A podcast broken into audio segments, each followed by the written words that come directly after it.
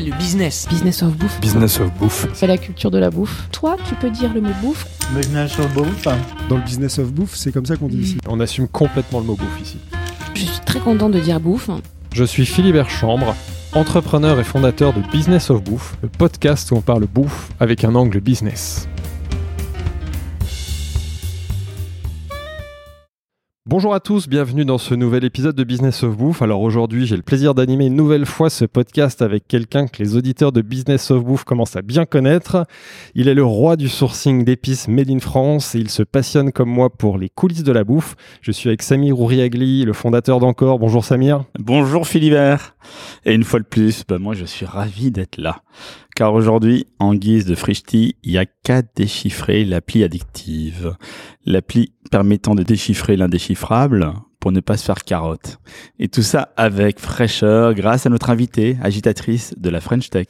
Ouh là là, on va avoir du grand Samir une nouvelle fois. Alors aujourd'hui est un grand jour.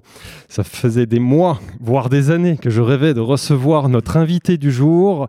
Elle m'a longtemps résisté, mais c'était sans compter sur ma détermination.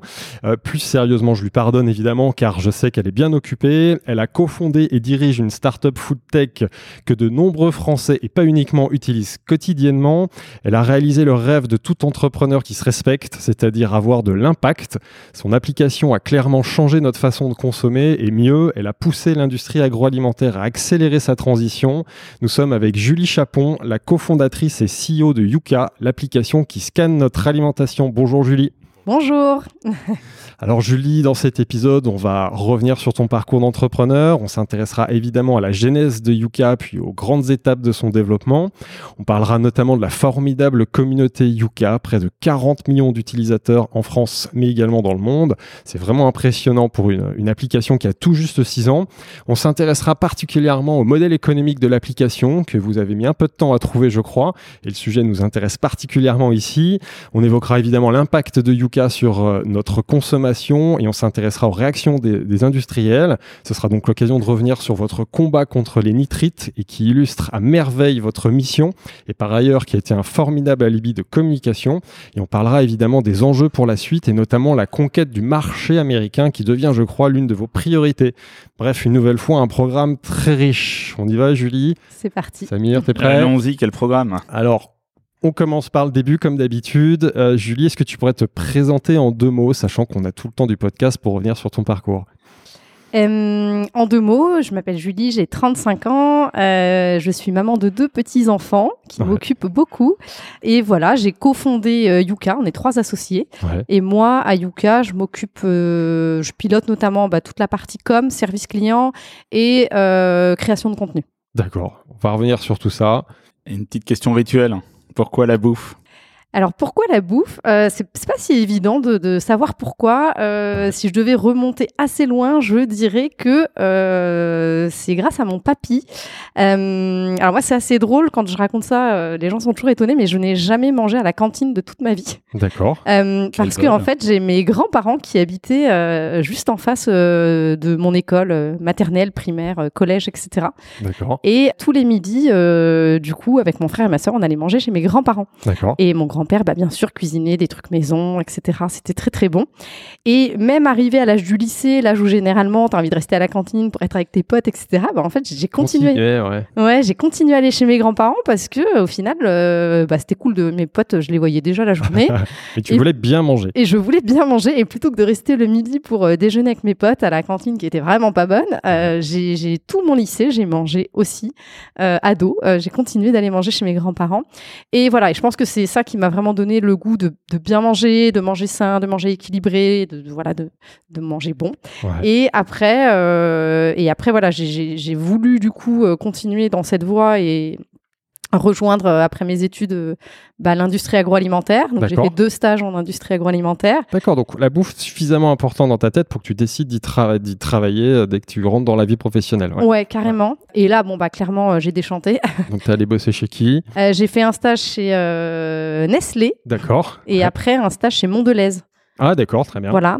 Euh, donc deux gros, deux gros. Une formation, De gros euh, dit, école de commerce, c'est ça Ouais, euh, formation école de commerce. Donc j'étais, euh, voilà, j'étais sur du marketing. C'était dans le parcours classique, école de commerce, grand groupe. À l'époque, c'était. Voilà. Enfin, c'est quelle année C'est euh, Euh, 2000. 2010. Euh, et donc, effectivement, c'est l'époque où il faut rejoindre des grands, des grands groupes pour faire tes Nestlé, classes. c'est génial. Exactement, ouais. Et voilà, donc je rejoins ces grands groupes parce que j'ai ce truc euh, avec l'alimentaire, etc. Ouais. Mais voilà, les deux stages, clairement, je déchante. Je me rends compte qu'en fait, c'est pas, ça correspond pas du tout à ma vision de l'alimentation. Qu'est- Qu'est-ce qui te choque à ce moment-là ouais? Bah, ce qui me choque, c'est que déjà, c'est- enfin, je, je travaille sur des produits qui sont pas bons. Ouais, voilà. Je sais pas quand tu travailles sur des, bon, je vais pas citer des marques, j'ai pas envie de me faire attaquer, on a déjà suffisamment de problèmes. Surtout mais, toi. mais voilà, euh, chez Nestlé, je travaille sur les surgelés. Bon, clairement, euh, voilà, on n'est pas sur des. on peut faire mieux. C'est pratique, mais on peut faire mieux. ouais. Mm. Voilà. Et puis après, euh, chez Mondelez, alors là, je travaille sur des produits un peu plus rigolos. C'est vois. biscuits, hein, c'est ça Alors Mondelez, moi je travaillais sur le chocolat, j'étais sur Milka à l'époque. D'accord. Donc Milka, je vais pas dire c'est voilà, c'est- bon dans le sens euh, Et du sucre. voilà. Euh, mais là je déchante parce qu'en fait je, bah, je suis au marketing et puis euh, je vois bien qu'en fait euh, le truc c'est on passe euh, voilà on passe trois jours à décider du violet sur le nouveau produit Milka et trois jours à faire des tests et à imprimer des dizaines de pages de violet avec du, du plus ou moins foncé. Et puis pour moi ils se ressemblent tous. Les fameux BAT, ouais. Et je me dis, waouh, c'est quoi l'impact de ce que je suis en train de faire? Enfin là, je, enfin voilà. Et donc, euh, et donc, je décide de, voilà, de, de, de pas continuer là-dedans après. Et euh, voilà, après complètement par défaut, j'intègre rien à voir. J'intègre un cabinet de conseil euh, et je laisse tomber. Là, c'est les euh, premiers CDI à ce moment-là, ouais. C'est ça, mon premier Ouais. CDI, et je laisse tomber euh, pour le coup euh, l'agro pendant quelques années jusqu'à Yuka. ouais. Donc, on parle rapidement de cette expérience conseil. Qu'est-ce qu'elle t'a apporté? Elle a duré combien de temps? Euh, elle a duré cinq ans. Ouais. Euh, Qu'est-ce qu'elle m'a apporté? Honnêtement, euh, rien. Je t'ai entendu dire ça, je trouve ça un peu Ouais, extrême. je sais. bon Elle t'a pas, aidé à structurer aussi Ouais. peut-être ton une démarche intellectuelle ou un- une réflexion ou présenter les choses également en fait ton aisance maintenant que tu as en termes de communication est-ce que ça vient pas de là aussi? Ou ça n'a pas été affûté là-bas par exemple? Honnêtement, euh, déjà quand tu sors de deux ans de classe préparatoire, euh, en termes de structuration, de capacité de travail, euh, c'est bon, tu, tu, tu, tu l'as acquis. Euh, et en fait, je sais que ça étonne quand je dis oui, j'en tire rien du conseil, mais parce qu'en fait, on a toujours euh, la volonté de quand même tr- tirer quelque chose de ce qu'on a fait et de se dire qu'on n'a pas perdu de temps. Je vais pas dire que j'en ai rien tiré, il y a peut-être des choses, mais honnêtement, euh, passer cinq ans à faire des PowerPoint pour vendre des missions euh, qui font pas grand-chose, Enfin, je veux dire, je l'aurais, je l'aurais appris avec Yuka dans tous les cas, en fait, à à faire des presse PowerPoint. Ouais, si c'était à refaire, t'aurais pu te lancer dans l'entrepreneur- l'entrepreneuriat directement après tes études. Oui, ça, D'accord. euh, C'est que l'opportunité s'est pas présentée, on va y revenir tout de suite, mais euh, non, d'accord. euh, Voilà, et, et les- c'est pareil, tu dis, tu dis l'aisance à présenter, etc. Oui, euh, ça m'a, ça m'a forcé à présenter des trucs devant des clients, mais je l'aurais acquis à un moment ou à un autre avec l'expérience avec Yuka, et ça aurait peut-être pris un petit peu plus de temps que voilà, mais euh, pour moi, euh, j'aurais pu faire Yuka sans être passé par le conseil. J'avais noté que tu travaillais sur des missions un peu euh, liées au digital, transformation digitale, parce qu'à ce moment-là, dans le conseil, c'était le gros sujet. Est-ce qu'il y a quand même cette, ce goût du digital qui vient de là ou pas du tout? Qui Non. explique Yuka après, hein, je veux dire. Non, même Non, pas. pas Même pas. je cherche, hein, je cherche des Ah liens. euh, Non, non, mais je, je, je a sais, pas. mais je pense qu'à un D'accord. moment, il faut juste accepter de se dire euh, j'ai perdu 5 ans. Et j'ai pas perdu 5 ans parce que en fait, ça m'a permis aussi de faire plein de choses à côté. Ouais. C'est-à-dire que euh, vu que c'était pas rémunérateur tout, euh, alimentaire, ouais, au moins. voilà, c'était rémunérateur. Euh, et puis, euh, j'avais un, un rythme de vie qui était assez cool parce que Ouais. c'était pas un boulot passion. Donc, euh, à 18-19 heures, j'avais terminé et j'avais une vie. euh, j'avais une vie. en soi dans le conseil hein, quand même faut le dire C'est clair. Et à ce moment-là, ton état d'esprit, quel est ton état d'esprit? Tu te dis, tiens, qu'est-ce que tu veux faire? On comprend qu'assez vite, tu t'épanouis pas dans le conseil. Qu'est-ce que tu veux faire? Est-ce que c'est, t'as une vision pour l'entrepreneuriat, une attirance pour l'entrepreneuriat, ou au contraire, c'est vraiment une opportunité qui t'amène à l'entrepreneuriat? J'ai aucune vision de ce que je veux faire. Euh, je sais juste que j'ai pas envie de continuer là-dedans. Ouais. Et donc, euh, voilà. Et par contre, je sais pas du tout, du tout dans quoi me diriger. Donc, je regarde un peu euh, les annonces d'emploi, etc. Je regarde des trucs très, très, très différents. Ouais. Et j'arrive pas à me dire qu'est-ce que j'ai envie de faire. Et bon, bah, c'est là que l'alignement des planètes est, est- est chouette. C'est que c'est à ce- vraiment c'est à ce moment-là que euh, François et Benoît me disent Ah, on s'est euh, on s'est inscrit à un food hackathon euh, sur, sur une idée de scan de produits. Est-ce que ça te dit euh, Alors raconte Alors- à nos auditeurs ce qu'est un food, enfin hackathon déjà. et peut-être juste avant Benoît et François Oui. qui sont-ils? On va juste préciser et après on développera hein, mais Donc Benoît et François qui sont euh, deux potes, euh, qui sont frères, euh, et qui euh, ont envie de créer un projet ensemble, qui sont eux pour le coup euh, un peu entrepreneurs dans l'âme, Mhm. et qui ont envie de, cre- de, de créer un, un- un truc entre, entre frangins. Et, euh, et voilà, ils ont réfléchi à plein d'idées. Et puis là, ils sont, cette- ils sont partis sur cette idée de scan de produits. D'accord. Voilà. Donc dès le début, l'idée originelle elle est déjà là, c'est scanner des produits. Non, avant, ils ont eu plein d'idées euh, plus ou moins euh, intéressantes Ouais. que j'ai suivies un peu de loin. Mais là, quand ils me parlent de ça, ça me parle, ça me parle beaucoup plus. Ouais. Toi, ta réaction quand la première fois il te parle de ce qui va devenir Yuka, comment, Qu'est-ce qui te traverse l'esprit, la tête? Est-ce que tu dis ah c'est génial, il y a du potentiel ou non? Pas tout de suite, pas à ce moment-là. Ouais, non, que- quand ils me parlent euh, à ce moment-là de me dire, enfin, quand ils me disent on s'est inscrit à un food hackathon et l'idée ce serait ça, euh, je me dis ah c'est chouette, ouais, carrément. Ouais. Enfin, moi, c'est un besoin à titre personnel Ouais. de pouvoir mieux décrypter les, les étiquettes des produits. Donc, non, je me dis ouais, c'est chouette Ouais. et je, je suis carrément partante pour aller les aider. Et donc, un food hackathon, pour remettre le contexte, Ouais. c'est un, un week-end. D'accord. Euh, sur une thématique, donc là c'était la thématique food, Ouais. et donc c'est un week-end où euh, bah, il y a plein de gens réunis, tu te mets par groupe, et puis tu, tu bosses sur euh, une idée de projet, tu fais une petite presse, éventuellement une petite démo, puis à la fin tu, tu pitches ton Tu projet pitches, devant un ouais. jury final, et puis le jury euh, eh bah, choisit le meilleur projet ou les trois meilleurs projets. Ouais. Et voilà, et donc l'idée c'est vraiment pendant un week-end à fond, tu bosses à fond. Souvent, parfois tu as des hackathons où les gens ils restent dormir sur Mm. place le soir, etc. Tu dors trois heures et puis hop, tu, tu réenchaînes le lendemain. Là, c'était le cas Non, non, non. C'est plus soft. Ouais. Alors, on, a- on avait fini tard, mais on est rentré, euh, on est rentré dormir Ouais, chez puis nous. j'ai le l'impression quand ils ont attaqué, enfin quand vous avez attaqué ce hackathon, l'idée elle était déjà quand même assez aboutie. Il y avait déjà à quoi elle ressemblait l'idée d'ailleurs avant que vous arriviez et qu'est-ce que vous a amené le hackathon? Euh, alors, l'idée- effectivement, l'idée, elle était déjà là. Ouais. Euh, on avait, enfin, François et Benoît avaient déjà, voilà, dé- déjà réfléchi à ce, à cette idée. Et le hackathon, ça nous a apporté de travailler sur les maquettes D'accord.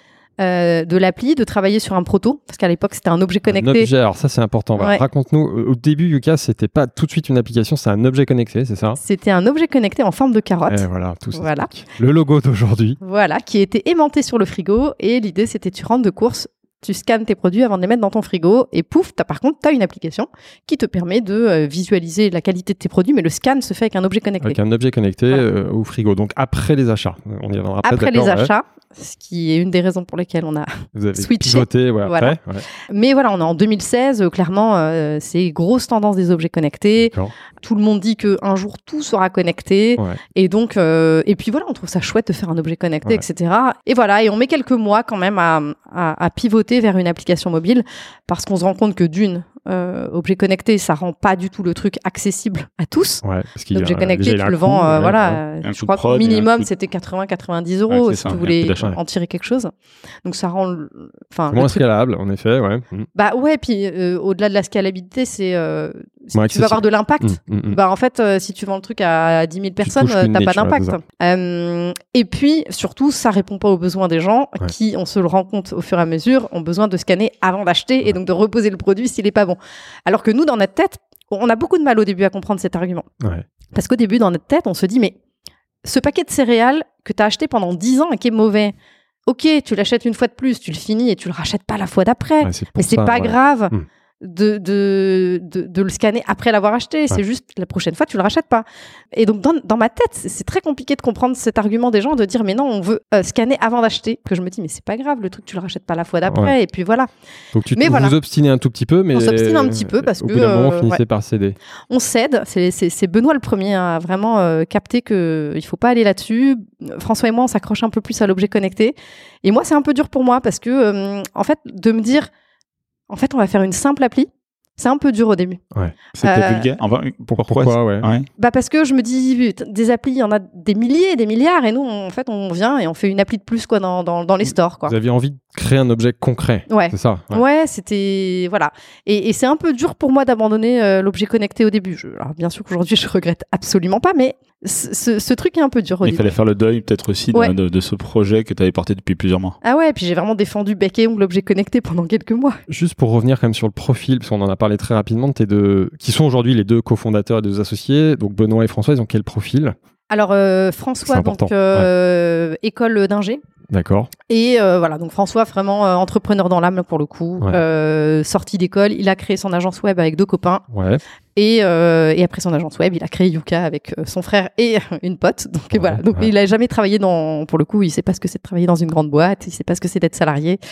Euh, voilà. Et donc François, euh, son- Donc ingé, ingé plutôt informatique, développement, code. Ouais, voilà. Donc Ouais. euh, passionné, passion, enfin passion de code, euh, passionné de design aussi. Mhm. Donc ce qui est très cool pour Ouais. un dev. Il Ouais. fait pas juste du dev, il, Ouais. il design aussi.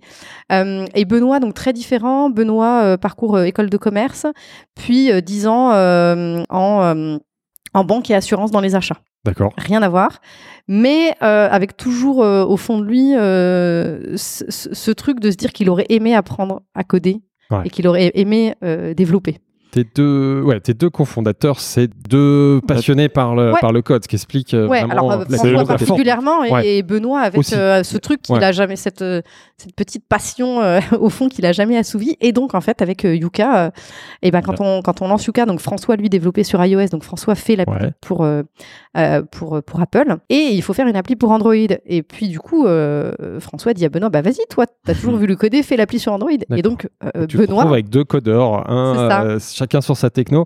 Ce, ce hackathon, donc, il se termine comment Vous le remportez, c'est ça? Bah là il y, a un- il y a un déclic tous les trois déjà de se dire Ouais. eh mais on fonctionne bien tous les On trois on est super complémentaires. complémentaires, voilà, ouais. Euh, Est-ce qu'on continuerait pas ensemble? Et il y a un truc de se dire bon bah ce, ce projet a du potentiel, on continue. Et toi, Et ton donc, rôle euh, dans la complémentarité, qu'est-ce que tu leur apportes? Qu'est-ce que tu leur proposes? Ou, ou est-ce que d'ailleurs, c'est toi qui leur as proposé de jouer ce rôle-là? Ou est-ce que c'est eux qui sont venus vers toi en te disant tiens, on aimerait bien que tu prennes en charge bah, la partie peut-être plus business, marketing, communication C'est eux qui me proposent parce qu'à la base moi je suis juste allée là pour leur filer un coup de main donc j'avais pas l'intention forcément de m'imposer euh, sur le truc donc Ouais. c'est eux qui me proposent et qui me disent bah est-ce que tu veux pas euh, faire ce projet avec nous? Ouais. et euh, gérer la partie com, euh, pitch le projet, euh, tout ça les trucs avec lesquels nous on n'est pas très à l'aise. Ouais. réfléchir au business model, aller rencontrer des gens, voilà. Et donc moi mon rôle, bah, c'est effectivement de, bah, de faire de la com autour du projet, d'aller en parler, de créer les réseaux sociaux, de créer une petite communauté, communauté, euh, de participer à des salons, des choses comme ça. Euh, donc ça c'est les débuts de créer. euh, tout- très rapidement aussi j'ai créé le blog euh, Yuka. Ouais. Avant même l'appli, en fait, j'ai lancé le blog Yuka sur lequel j'ai commencé à écrire beaucoup d'articles. D'accord. Euh, Quel type de contenu? Sur la nutrition? Sur la nutrition. Sur la C'est nutrition. un sujet que tu. Alors, tu as raconté tes origines tout à l'heure, tu as été sensibilisé par ça auprès de tes grands-parents, mais est-ce que toi, c'était un sujet dans lequel tu avais déjà de la culture ou tu es allé te former? Comment tu t'es formé Comment tu as acquis cette crédibilité qui est aujourd'hui une des forces de, de Yuka? J'avais pas forcément de connaissances à la base. Euh, par contre, ça, c'est un sujet qui m'intéressait énormément euh, pour moi à titre personnel déjà, Ouais. Euh, et sur lequel je, je trouvais que, et ça peut paraître étonnant, mais je trouvais que sur Internet on trouvait très peu Ouais. euh, d'articles sur la nutrition euh, vraiment bien faits. Soit c'était franchement des trucs, euh, tu vois, les les 10 aliments qu'il faut manger pour être en Mm. forme, enfin des trucs très très basiques et qui t'apportent pas grand chose. Soit tu tombais dans des trucs très scientifiques, mais un truc euh, qui t'apporte vraiment de l'info utile, vulgarisé, etc. Je trouvais pas. Et Mhm. donc euh, j'ai commencé à rédiger euh, à rédiger des articles hum, sur le blog et en fait ça a commencé à super bien marcher. Tout de suite, ouais. Ouais, j'étais très étonnée. À la base, j'écrivais surtout pour moi. Et pour la crédibilité, ben, en fait, euh, je me suis rapprochée très rapidement d'un nutritionniste que je suivais euh, et que je trouvais super. Et je lui ai dit, est-ce que ça te dit qu'on écrive ensemble? Et il m'a dit, ok, tout de suite. Le projet, il n'y avait on rien. Et en fait, il démocratiser son savoir Ouais. et le partager. Et, et il a cru dans Yuka tout de suite, alors qu'il n'y avait rien. Donc, donc voilà, j'ai acquis, grâce à lui et grâce à mes lectures, connaissances sur la nutrition. Avant qu'on continue de dérouler l'histoire, la, la mission de, de Yuka à l'époque, est-ce que c'était déjà la mission actuelle? Est-ce qu'elle était déjà clairement identifiée chez toi, enfin chez euh, toi et tes associés? Et comment tu la résumerais? Alors, à l'époque, euh, je pense que la mission euh, de base, qui est d'aider les consommateurs à faire les meilleurs choix pour leur santé, elle était là dès le début. Ouais. Euh, c'est toujours le cas aujourd'hui. hein. C'est toujours le cas aujourd'hui. On a rajouté et pour l'environnement, les meilleurs Voilà. choix pour leur santé et pour l'environnement. Et ça, c'est récent, c'est 2021 avec l'écoscore. C'est plus récent, ouais. près, ouais. Et euh, aujourd'hui, je pense assez rapidement, mais c'était pas forcément là dès les débuts. euh, la, la deuxième mission, euh, c'est euh, que les consommateurs représentent un pouvoir pour conduire les industriels à améliorer leurs produits. Ça, c'est fort. Ça, dès le début, vous, vous avez conscience de ça? Je sais c'est venu euh, avec le premier tour de la communauté Honnêtement, je, je, je sais pas. Je, Ça, je suis pas très, sûre que c'était fort, là et écrit comme ça dès le début. Ouais. C'est venu vite, mais je, je suis pas sûre que c'était là dès le début. D'accord.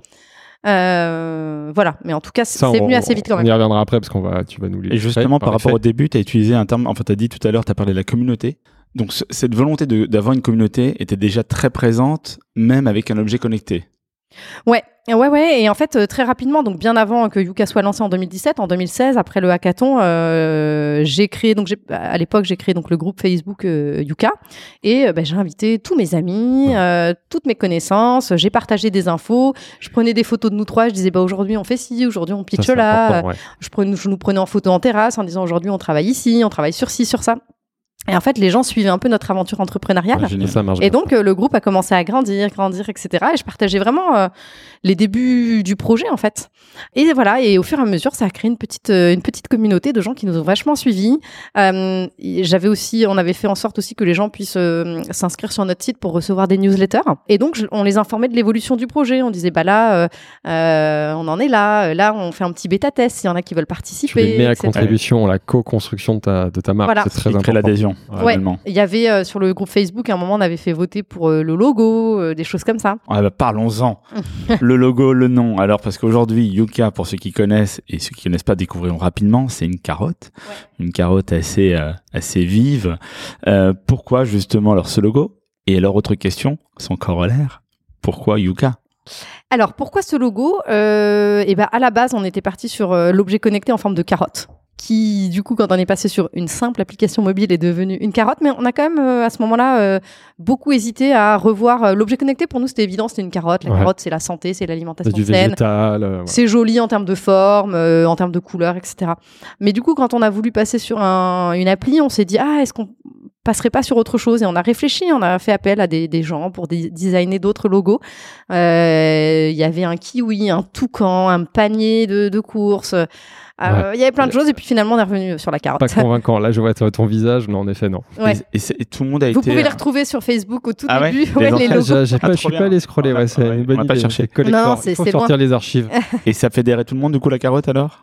Euh, alors c'est surtout que les logos euh, sur lesquels on partait ne fédéraient personne. Et du coup on s'est dit bon est-ce qu'on resterait pas finalement sur une bonne vieille carotte? Et donc on est resté sur la carotte. Et pour le pour le nom alors je vais essayer de la faire courte parce que l'histoire est longue. Euh, ce fameux hackathon euh, on développe donc un objet connecté qu'on appelle la carotte connectée. Voilà. Euh, Mmh, on se creuse pas trop efficace. la tête. Et il y a un coach qui passe nous voir euh, et on lui pitch le projet il nous dit c'est génial votre idée c'est super et à la fin il nous dit par contre juste Le nom. changer de nom, c'est pas possible, quoi. Et donc on se dit, ah putain, euh, faut qu'on change de nom et tout. Euh, Le pitch, il est dans deux heures, on va quand même pas tout changer. Ouais, un, truc, un truc comme ça, quoi. Et donc euh, Benoît nous dit, bah attendez, euh, on va faire simple. Moi, euh, donc sa femme est mexicaine, Mélissa. D'accord. Et il dit, moi, euh, j'ai déposé plein de noms pour euh, aller ouvrir un jour un business au Mexique. D'accord. Et sa femme vient du Yucatan. Et donc il avait déposé plein de noms. Ah. Et parmi ces noms, il y avait Yuka, Y-U-C-A À l'époque, pour Ouais. le Yucatan. Et il dit, on prend Yuka, là, euh, on se dit, on prend Yuka là pour le pitch et on réfléchira plus tard à un meilleur Mhm. nom. Ouais. Donc on pitch avec euh, avec Yuka, Euh, on gagne le hackathon, c'est super. Et après on se dit bon maintenant il faut qu'on trouve un, un vrai nom. et donc on, on réfléchit, j'organise un énorme, enfin un énorme, j'exagère, hein, mais un, un gros Un brainstorming. brainstorming, ouais, ouais. euh, avec avec plein de gens de tous horizons, etc. On Des gens intelligents. des gens intelligents.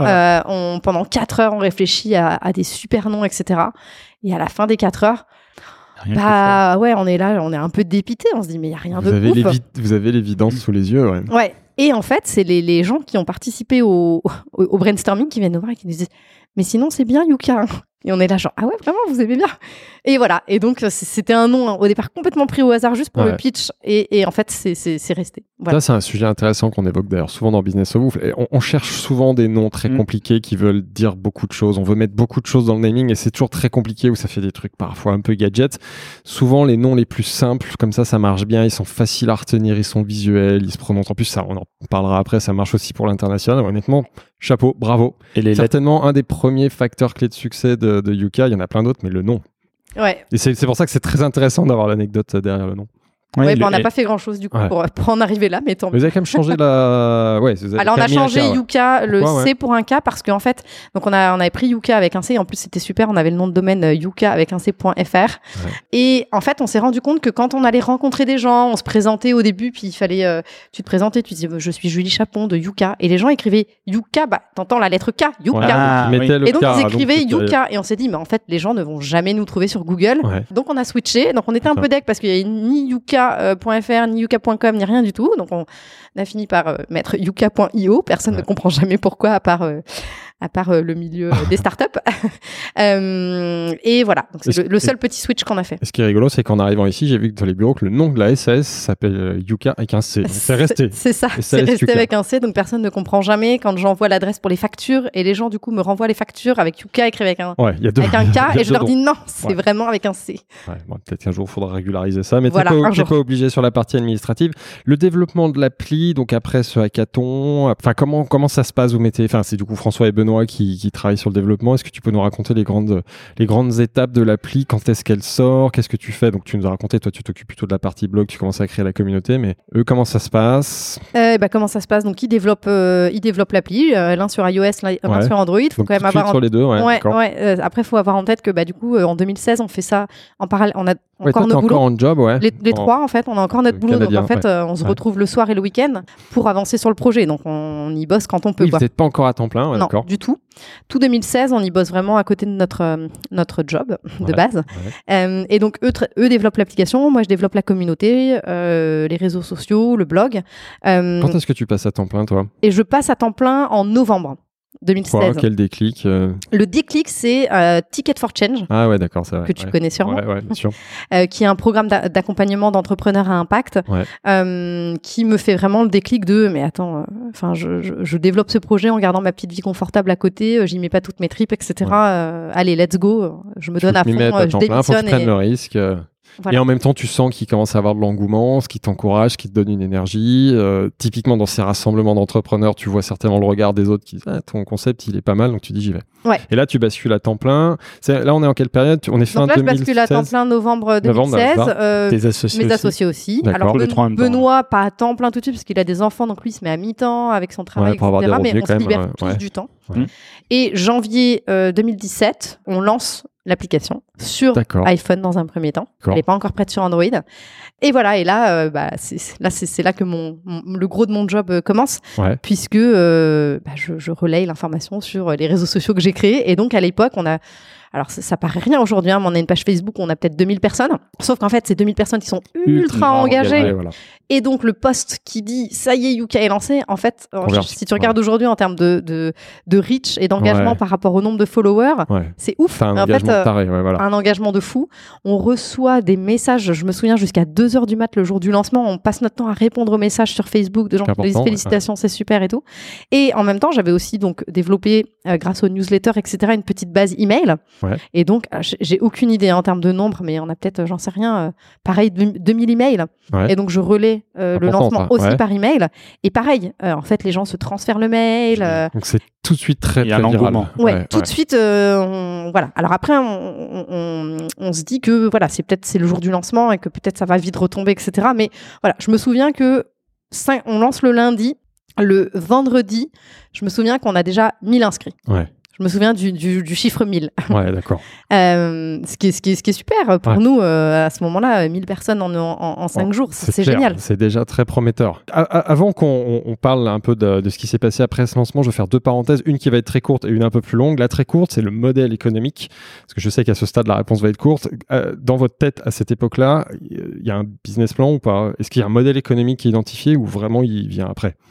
Euh, y a, on est obligé de réfléchir à un business model parce que quand tu pitches ton projet, pitches, ouais, on te sûr. demande ton business model. Donc on est obligé de réfléchir à des trucs et de pondre des trucs. Ouais, voilà. À ce moment-là, on est plutôt sur un, un- on réfléchit à des business models B2B parce qu'on se dit qu'en B2C c'est pas jouable en fait. C'est là où il y a de On l'argent, des- B2B, ouais. Ouais. Et on se dit en B2C en fait on, on fait des calculs en se disant si on fait une version premium qu'il y a euh, ne serait-ce que 5%, ce qui est c'est déjà énorme, 5% de conversion. Mais même avec ça, il Parce faudrait qu'on ait des millions Voilà, d'utilisateurs. qu'à et ce à moment-là, vous imaginez pas la communauté que vous allez toucher très très vite. Donc c'est Pas du tout. impossible en B2C d'imaginer d'avoir des vrais revenus. Pas du tout. Voilà. Donc on met ça de côté et donc on part sur des business models B2B avec, euh, euh, par exemple, le fait de pouvoir, euh, bah, dans l'appli, de pouvoir commander sur les drives directement les produits, donc des interconnexions avec, avec des, des distributeurs. D'accord. On réfléchit à vendre l'application en marque blanche. Pareil, il y a des ouais. distributeurs. Donc on part sur des business models B2B, mais on- honnêtement, on est obligé de, de réfléchir à ça. Parce que dans les pitchs, on te demande ton business Ouais. model. Nous, on s'en fout en fait. Vous, Mais- vous, le moteur à ce moment-là, c'est d'avoir de l'impact, c'est de toucher le monde, c'est d'éduquer, enfin, de faciliter euh, l'accès à cette information euh, Voilà. euh, pour le plus grand nombre. Voilà, c'est ça, notre, c'est Votre ça qui nous obsession, parce drive. que beaucoup d'entrepreneurs, souvent, évidemment, et- ont l'obsession du, du- du- du chiffre, parce qu'ils savent qu'ils sont attendus là-dessus. Vous, c'est pas ça. Donc ça, c'était la, la- la première parenthèse. L'autre parenthèse, j'aimerais qu'on parle de l'application maintenant, parce qu'évidemment, elle a évolué, mais j'aimerais qu'on revienne sur les, les grands fondamentaux de l'application. Déjà, les données. D'où viennent les données Euh, Quelle est l'entrée euh, euh, de l'application? Est-ce que tu peux nous raconter à l'époque et maintenant? Alors, au tout, tout, tout début, quand on a créé l'application, euh, les données, euh, on allait les chercher chez Open Food Facts, D'accord, euh, qui est une base open source. d'accord. Et assez rapidement, c'est-à-dire au bout de même pas un an, en fait, on a créé notre propre base de données. Alors, pour ceux qui connaissent pas, cette base, elle contient quel type d'infos? Elle, cont- elle contenait euh, des informations euh, sur les produits alimentaires, donc euh, les valeurs nutritionnelles, la liste d'ingrédients, etc. Et à l'époque, ils avaient, je crois, 60 000 produits référencés en Donc, vous France. commencez avec ça. Et Donc, ça, on c'est commence avec ça. disponible. Enfin, en gros, c'est libre, c'est par définition, et ça, vous pouvez l'utiliser. Et ça, on peut l'utiliser. C'est libre. Et ça, ce sont les informations qui sont sur les emballages, les paquets. euh, C'est ça. C'est ça. Qui le nom, la marque, c'est du collaboratif. voilà, c'est- des bénévoles. Ouais. euh, Ouais. d'accord. C'est la ça. communauté, justement. Ouais, Tout ça. à fait. Euh, donc on se base là-dessus au tout tout début euh, et assez rapidement en fait on se rend compte que bah, ça nous limite énormément pour plusieurs raisons. Ouais. La première raison c'est que c'est pas notre base de données donc nous on veut implémenter plein de systèmes de contrôle etc parce que forcément tu as plein d'erreurs, Ouais. euh, souvent involontaires hein, mais tu as plein d'erreurs euh, de données et euh, bah, c'est pas notre base donc on peut pas implémenter euh, des les systèmes de contrôle qu'on veut Ouais. sur cette euh, sur cette base qui n'est même pas la d'un point nôtre. de vue business, ça veut dire qu'aujourd'hui, vous avez quelque chose qui est assez clé dans votre activité que vous maîtrisez pas du tout. Donc, c'est important, Ouais. assez rapidement, De vous identifiez le, le fait de prendre Ouais. la main sur ces données. Donc on a besoin de prendre la main sur ces données. L'autre raison, c'est que euh, Open Food Facts, c'est donc une base open source, mais que tu n'as pas le droit de coupler avec euh, la licence Open Food Facts, ne t'autorise pas à coupler avec d'autres sources de données. Et nous, assez rapidement, on a Ah des oui. marques qui sont intéressées pour nous envoyer toutes les données de leurs produits. Et vous n'avez pas le droit. Et on n'a pas le droit de coupler les données des marques et les données d'Open. Food Facts. Donc en fait, ce que tu appelles coupler, c'est-à-dire vérifier les informations, l'enrichir. non, c'est-à-dire les d'avoir euh, la marque Intel, bah, les Ouais. données elles viennent d'Open Food Facts. Et puis par contre, pour la marque Intel, elle, la marque nous fournit directement les même, données. Si, même si elle est collaborative, donc en, en vrai, tu pourrais la, la Bah, nourrir. si la non marque elle-même décide de Ah, reverser ses données Ah chez oui, Open Food Facts, oui, marque, mais ouais, elle, la marque, elle voulait juste reverser ses données à Yuka. D'accord. Et donc, on n'avait pas le droit. Donc, en fait, on a créé notre propre base de données. On a implémenté tout un tas de systèmes de contrôle qui permettent de s'assurer qu'on a une qualité euh, optimale. euh, alors, je je te dis pas qu'il n'y a pas d'erreur, hein. Ouais. Euh, mais on a énormément de systèmes de contrôle, donc c'est quand même dur d'introduire volontairement des erreurs dans l'application ou involontairement. D'accord. Et euh, on a énormément de marques aujourd'hui qui nous envoient les données de leurs produits. On leur a même créé une plateforme dédiée pour ça. D'accord. Et, et voilà, et aujourd'hui, on a 4 millions de produits. Donc ça, c'est important parce que même moi, je pensais qu'aujourd'hui encore, vous utilisiez cette base de données ouverte. C'est plus le cas. Aujourd'hui, vous avez développé votre propre base. Ouais, c'est plus le cas depuis très très longtemps, Depuis hein, très depuis longtemps même, 5 ou d'ailleurs. 6 ans, et c'est même l'inverse, c'est-à-dire qu'on on ne prend rien chez Open Food, Facts, mais par contre on leur reverse toutes les contributions de nos utilisateurs. Ah oui. Voilà. Ouais, donc en fait aujourd'hui euh, Yuka est... C'est ça, en fait Yuka est aujourd'hui de très loin le premier contributeur d'Open Food Facts. Il y, a- il y a combien de produits Donc en fait on se Ouais, tire une balle dans le pied, hein, c'est parce qu'en Ouais. fait, du coup on reverse les données de nos utilisateurs Ouais. à Open Food Facts, et du coup toutes les apps concurrentes se basent sur Open. Food Facts, Ah et oui. donc sur les Ouais. données d'Yuka. Ça, c'est assez original. Ouais, c'est vrai qu'à l'heure où on pourrait vouloir protéger ce qui est une valeur que vous créez, non, vous la partagez. On, on la, on la partage, et, euh, et du coup tous nos concurrents euh, quasiment se basent sur nos données. Mais vous partagez absolument toutes les informations que vous avez ou a certaines justement que vous gardez plus pour vous Il y en a certaines qu'on garde pour nous parce que, par exemple, euh, typiquement, les listes d'ingrédients, Ouais. quand euh, l'OCR, donc l'OCR, l'OCR, c'est la détection de caractères euh, sur des images, Ouais. quand euh, l'OCR fonctionne mal et qu'on n'arrive pas bien à détecter les listes d'ingrédients, on envoie un service externe qui retranscrit à la main. Et donc, Ouais. on paye, hein, on paye chaque tâche. Et donc là, clairement, on reverse pas chez, enfin, voilà, on a payé, Ouais. ça fait aussi partie de notre valeur ajoutée. Bien sûr. et c'est pour Là, on garde pour nous. Désolé, hein, je suis. un- J'ai pas compris pourquoi vous étiez obligé de, de, re- enfin, de partager cette donnée, enfin vos données. J'ai pas compris pourquoi vous étiez Ah non, on n'est obligé. pas du tout obligé. Ah, vous le faites, Ah c'est un non, choix. non, D'accord. oui, Ah, c'est un bon, choix, ouais, ouais, je suis trop, trop business, désolé. Non, non, c'est un vous choix pourriez, de. vous pourriez, d'accord. C'est Ah un oui. choix euh, parce que vous voulez avoir de l'impact, donc tant mieux. euh, Parce qu'on veut avoir de l'impact, parce que euh, on trouve ça chouette de contribuer à l'open source. Quitte à ce que des concurrents récupèrent ces données. Aujourd'hui, il y a combien de produits dans votre propre base? Euh, Produits alimentaires et euh, cosmétiques Parce que, Parce évidemment, vous ouvert on à l'a- la on cosmétique. l'a pas ouais. forcément dit. Nous, on est dans Business of Bouffe. On pense qu'il y a que de la bouffe, mais il y a les cosmétiques également. Ouais, on a 4 millions de produits, donc 2,5 millions de produits alimentaires, 1,5 million de produits cosmétiques, et énorme. ça sur euh, 12, 12 pays. Et vous êtes passé de 60 000 à 4 millions Ouais. en 6 ans, même pas. C'est ça. C'est fascinant. C'est la force de la communauté. On reviendra les- dans les chiffres. Et surtout parce qu'en effet, tu l'as dit tout à l'heure, c'est que dans votre modèle, c'est un modèle collaboratif. Ouais. C'est-à-dire que l'utilisateur, s'il veut, enfin, si un produit qui n'existe pas, alors, au tout début, parce qu'aujourd'hui 4 millions, a priori, ça, ça arrive assez rarement, mais à l'époque, si le produit n'existait pas, il peut le référencer. Il peut le référencer. Ça, ça arrive beaucoup aujourd'hui. Alors, Encore, hein, beaucoup ouais. moins en France Ouais. parce qu'effectivement, ça fait longtemps qu'on est là et qu'on a beaucoup de produits, mais à l'étranger, il nous manque encore pas mal de références. Et euh, c'est le collaboratif qui fait que euh, on, on- on améliore notre base de données. Aujourd'hui, on a à peu près 1200 ajouts par jour. Donc ça, c'est génial. ouais, voilà. Ouais. C'est que vous avez, vous créez, enfin, c'est l'utilisateur qui, euh, qui est acteur et qui, qui Ouais. construit la base et une de vos richesses. Les, si on vient donc aussi sur les fonctions, euh, quelles sont les fonctions principales? Bon, il y a encore quelques auditeurs peut-être qui ne connaissent pas Yuka ou qui ne l'ont jamais utilisé. Euh, quelles sont les grandes fonctions de Yuka? À l'époque et même aujourd'hui, même si j'ai vraiment l'impression que ça, sur la partie fonction, ça n'a pas beaucoup évolué. Non, ça a très très peu évolué. La fonction de base, c'est le scan de produit. Donc, Ouais. tu scannes ton produit et tu as une note Ouais. euh, qui te permet de connaître son impact sur la santé. Donc, de 0 à 100. de voilà, 0 à 100 avec un code couleur euh, qui va de vert à rouge. Qui est très simple. Il y a quatre, didactique, il y a ouais. quatre Hyper catégories, c'est ça? Donc c'est excellent, bon, médiocre, mauvais. Ouais. Et après, tu as une fiche détaillée qui te permet de comprendre l'évaluation de ton produit. pourquoi il est bon, pourquoi il est mauvais. Et s'il est médiocre ou mauvais, as une ça, il y a tout de suite eu la recommandation? Ouais.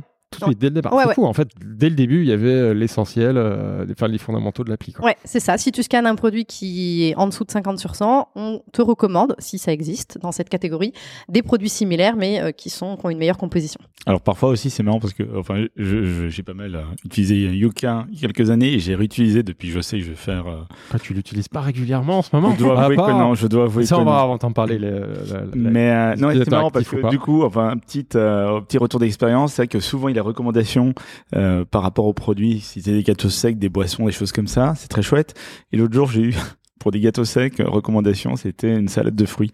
Ah ouais. Et, et je, je suis là, bah, pourquoi pas Bah finalement, c'est un encas C'est comme un bien. autre. euh, C'est bien pour Et- ta ligne. Exactement, je C'est pense pas le même que délire, c'est hein, Summer mais- Body. Ouais, ouais, non, clairement, sur les recommandations, on a encore euh, pas mal de, de boulot à faire pour les améliorer. Euh, typiquement, là, tu es sur un cas où chez nous, dans notre base de données, c'est mal catégorisé. C'est rangé dans la catégorie, euh, ta salade de fruits, elle est rangée dans la catégorie biscuit. Et du coup, quand tu scannes un un petit biscuit, bug. ouais. Euh, et après, voilà, t'as as, d'autres trucs souvent sur les recommandations. On nous dit ouais, j'ai scanné du Coca et vous me, vous me recommandez du Perrier. Bah ouais, désolé, mais du Coca Ah, euh, mais bien là, ça noté, ça rejoint. n'existe pas. Ouais, mais là, ça- ça, c'est une boisson. Enfin, ouais, là, ça, ça me choque pas vu que Bah, ce y a sont des plein de gens boissons il y a plein de gens que ça choque. Yeah, D'accord. Et justement, sur les produits, tous les produits qui ont un, un, un code barre, tous se retrouvent sur l'application ou il y a certaines gammes de produits, certaines références qu'on ne retrouvera pas sur l'application? Normalement, il n'y a pas de raison. Euh, à partir du moment où il y a un code barre et où il y a les informations de composition, donc valeur nutritionnelle, normalement c'est obligatoire, Mhm. valeur nutritionnelle, euh, liste d'ingrédients, à partir du moment où on a ça, nous, euh, on peut Les noter a- n'importe quel produit. Mais les alcools, vous les avez pas. Enfin, ça, il n'y a pas, par exemple, justement. Non, par contre, les alcools, on note pas parce Ouais, que euh, aujourd'hui, sur l'alimentaire, on se base en, en- à 60% sur le Nutri-Score. Mhm. Ouais, Euh. Et le Nutri-Score n'est pas du tout euh, adapté euh, À l'alcool, Non, non. à. En fait, euh, demain, euh, jamais de la vie, demain, on pourrait dire Ah, tu scannes ton vin rouge, et on pourrait dire Bon, tu vois, je veux dire, c'est c'est de l'alcool, en fait. Donc, dans tous les cas, c'est même pas envisageable pour nous euh, d'intégrer euh, Consommer avec modération, comme tous les produits rouges ou pas du tout. Ça, justement, on, on y reviendra sur l'équilibre entre tous ces produits. Et La, la note, on en parlait. Comment elle est calculée? Quels sont les critères? Comment ils sont pondérés? Est-ce que c'est pareil, ça aussi? Est-ce que ça a évolué? Alors, euh, c'est une note de 0 à 100. euh, donc, 60% se base sur la qualité nutritionnelle. Et donc, pour ça, on se base sur le système du Nutri-Score que Qui beaucoup existe connaissent maintenant. reconnu, ouais. euh, qui lui euh, se base sur des portions de 100 grammes et qui va regarder la quantité de calories, sucre, sel, protéines, fibres, fruits et légumes, etc. Donc c'est vraiment la partie qualité nutritionnelle, c'est 60% de la note. Ensuite, tu as 10%. Ouais. Juste pour le Nutri-Score, tu peux juste expliquer, parce que je crois que tout le monde connaît, mais tout le monde connaît peut-être pas le nom. À Oui. quoi ça correspond sur un emballage Alors le, plaît? le, le Nutri-Score, c'est un système euh, d'étiquetage qui a été euh, créé d'ailleurs par la France. Ouais. Et donc c'est les souvent maintenant on voit beaucoup de produits où c'est A, B, C, Ah, E. ouais. Voilà. Et donc ça a été adopté maintenant dans d'autres pays aussi. Donc ça c'est la base, c'est la qualité nutritionnelle. Et Ensuite, ça, c'est validé par une institution euh, d'État, c'est ça ouais, ouais, ça c'est ouais, ouais, ça ça a été, euh, c'est programme Santé publique C'est national, Santé- Santé euh, publique nutrition. France, Ouais, ouais. c'est ça. Voilà. Euh, qui l'a pas rendu obligatoire euh, parce que beaucoup de lobbying, mais Ouais. qui voilà, qui a été quand même euh, mis en place par beaucoup de- d'industriels. Et D'accord. qui- du coup, alors là aussi, tous les produits l'ont, mais ne l'affichent pas forcément, c'est ça? Tous les produits ont un Nutri-Score qui n'est pas forcément affiché euh, sur les emballages. En fait, la méthode de calcul du Nutri-Score est publique. Donc en fait, à partir du moment où tu as les données nutritionnelles du produit et où tu connais la méthode de calcul, tu peux calculer le Nutri-Score de n'importe quel produit. Donc nous, même si on a, même s'il l'affiche pas, peu importe. En fait, nous, on prend les valeurs nutritionnelles et on calcule Ouais, ce Nutri-Score. Très bien. Euh, donc ça, c'est pour la partie Nutri-Score, 60% de la note. Ensuite, on a 30% de la note qui est basée sur la présence d'additifs. D'accord. Donc on va regarder bah, les additifs qui sont présents euh, dans le produit. Pour chaque additif, on a déterminé un niveau de risque en fonction bah, de l'état de la science à ce jour sur chacun des additifs. Toutes les infos, on les retrouve dans l'appli. Donc, si tu as un additif qui est rouge, euh, dans l'appli, tu retrouves un texte explicatif et toutes les sources scientifiques sur lesquelles on s'est basé. Les sources scientifiques, tu dis, c'est quoi? Soit des avis d'instances officielles, type vraiment- ANSES, etc. Et, Vraiment euh, des, reconnu, ouais. ouais. et euh, bah, des études indépendantes, mais Ouais. euh, solides, et donc euh, pas financées par, euh, par exemple, les industriels Un de l'agroalimentaire. Euh, et donc tout ça, tu retrouves dans l'application, dans la fiche, dans la fiche de l'additif.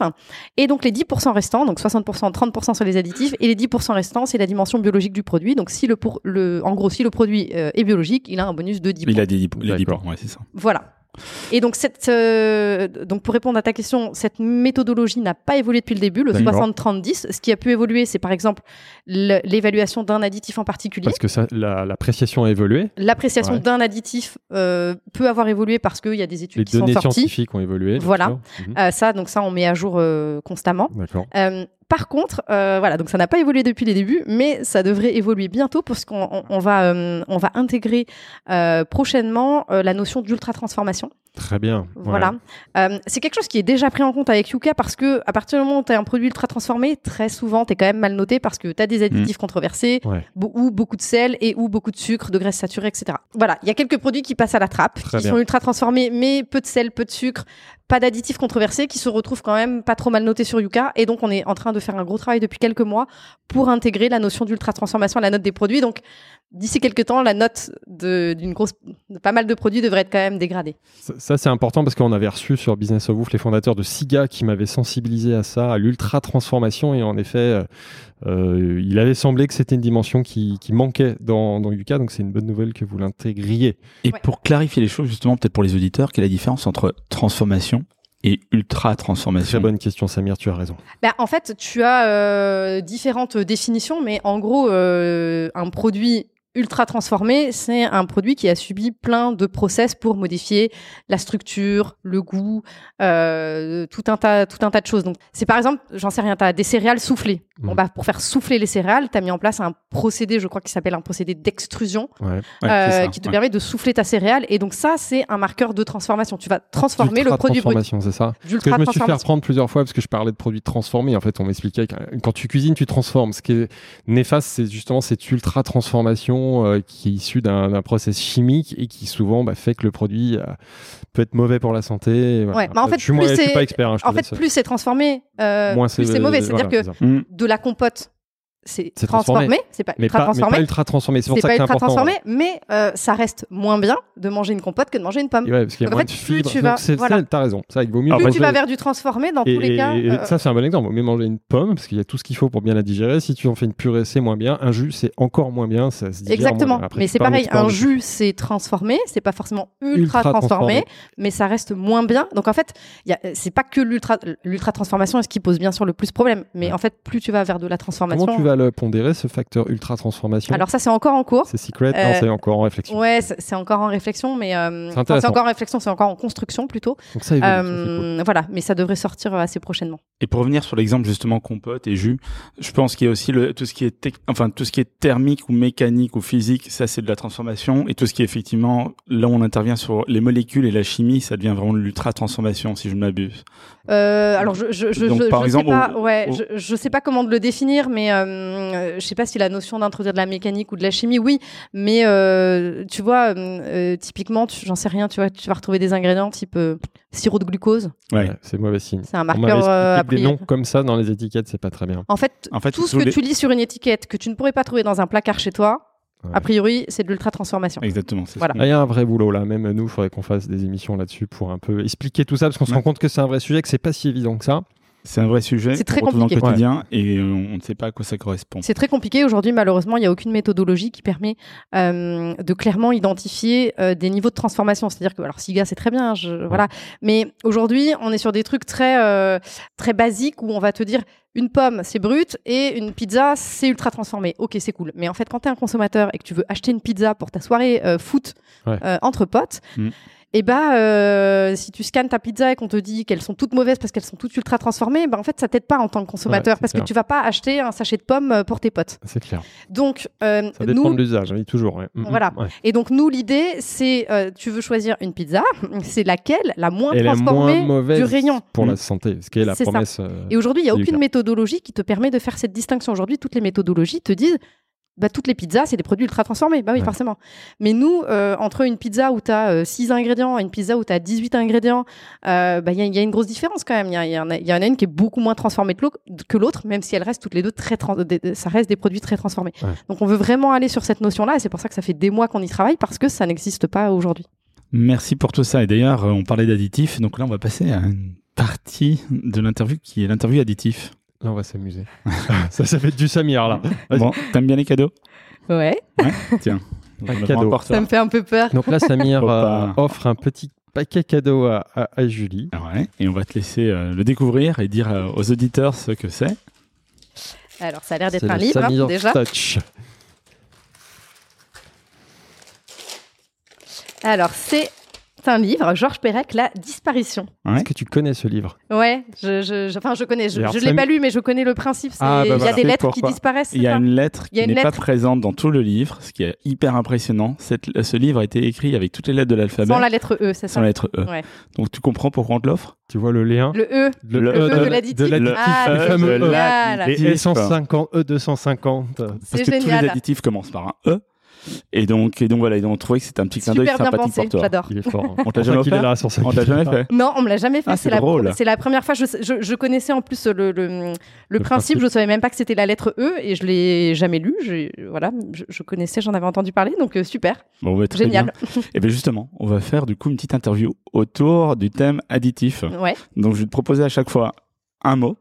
Et libre à toi de donner un adjectif ou une petite phrase courte euh, autour, comme ça on te connaît un peu mieux. Ça te va? Et ce Ouais. mot, qu'est-ce qu'il a comme particularité, Samir? Ah oui, ce mot a comme particularité de toujours commencer par la lettre E, Voilà.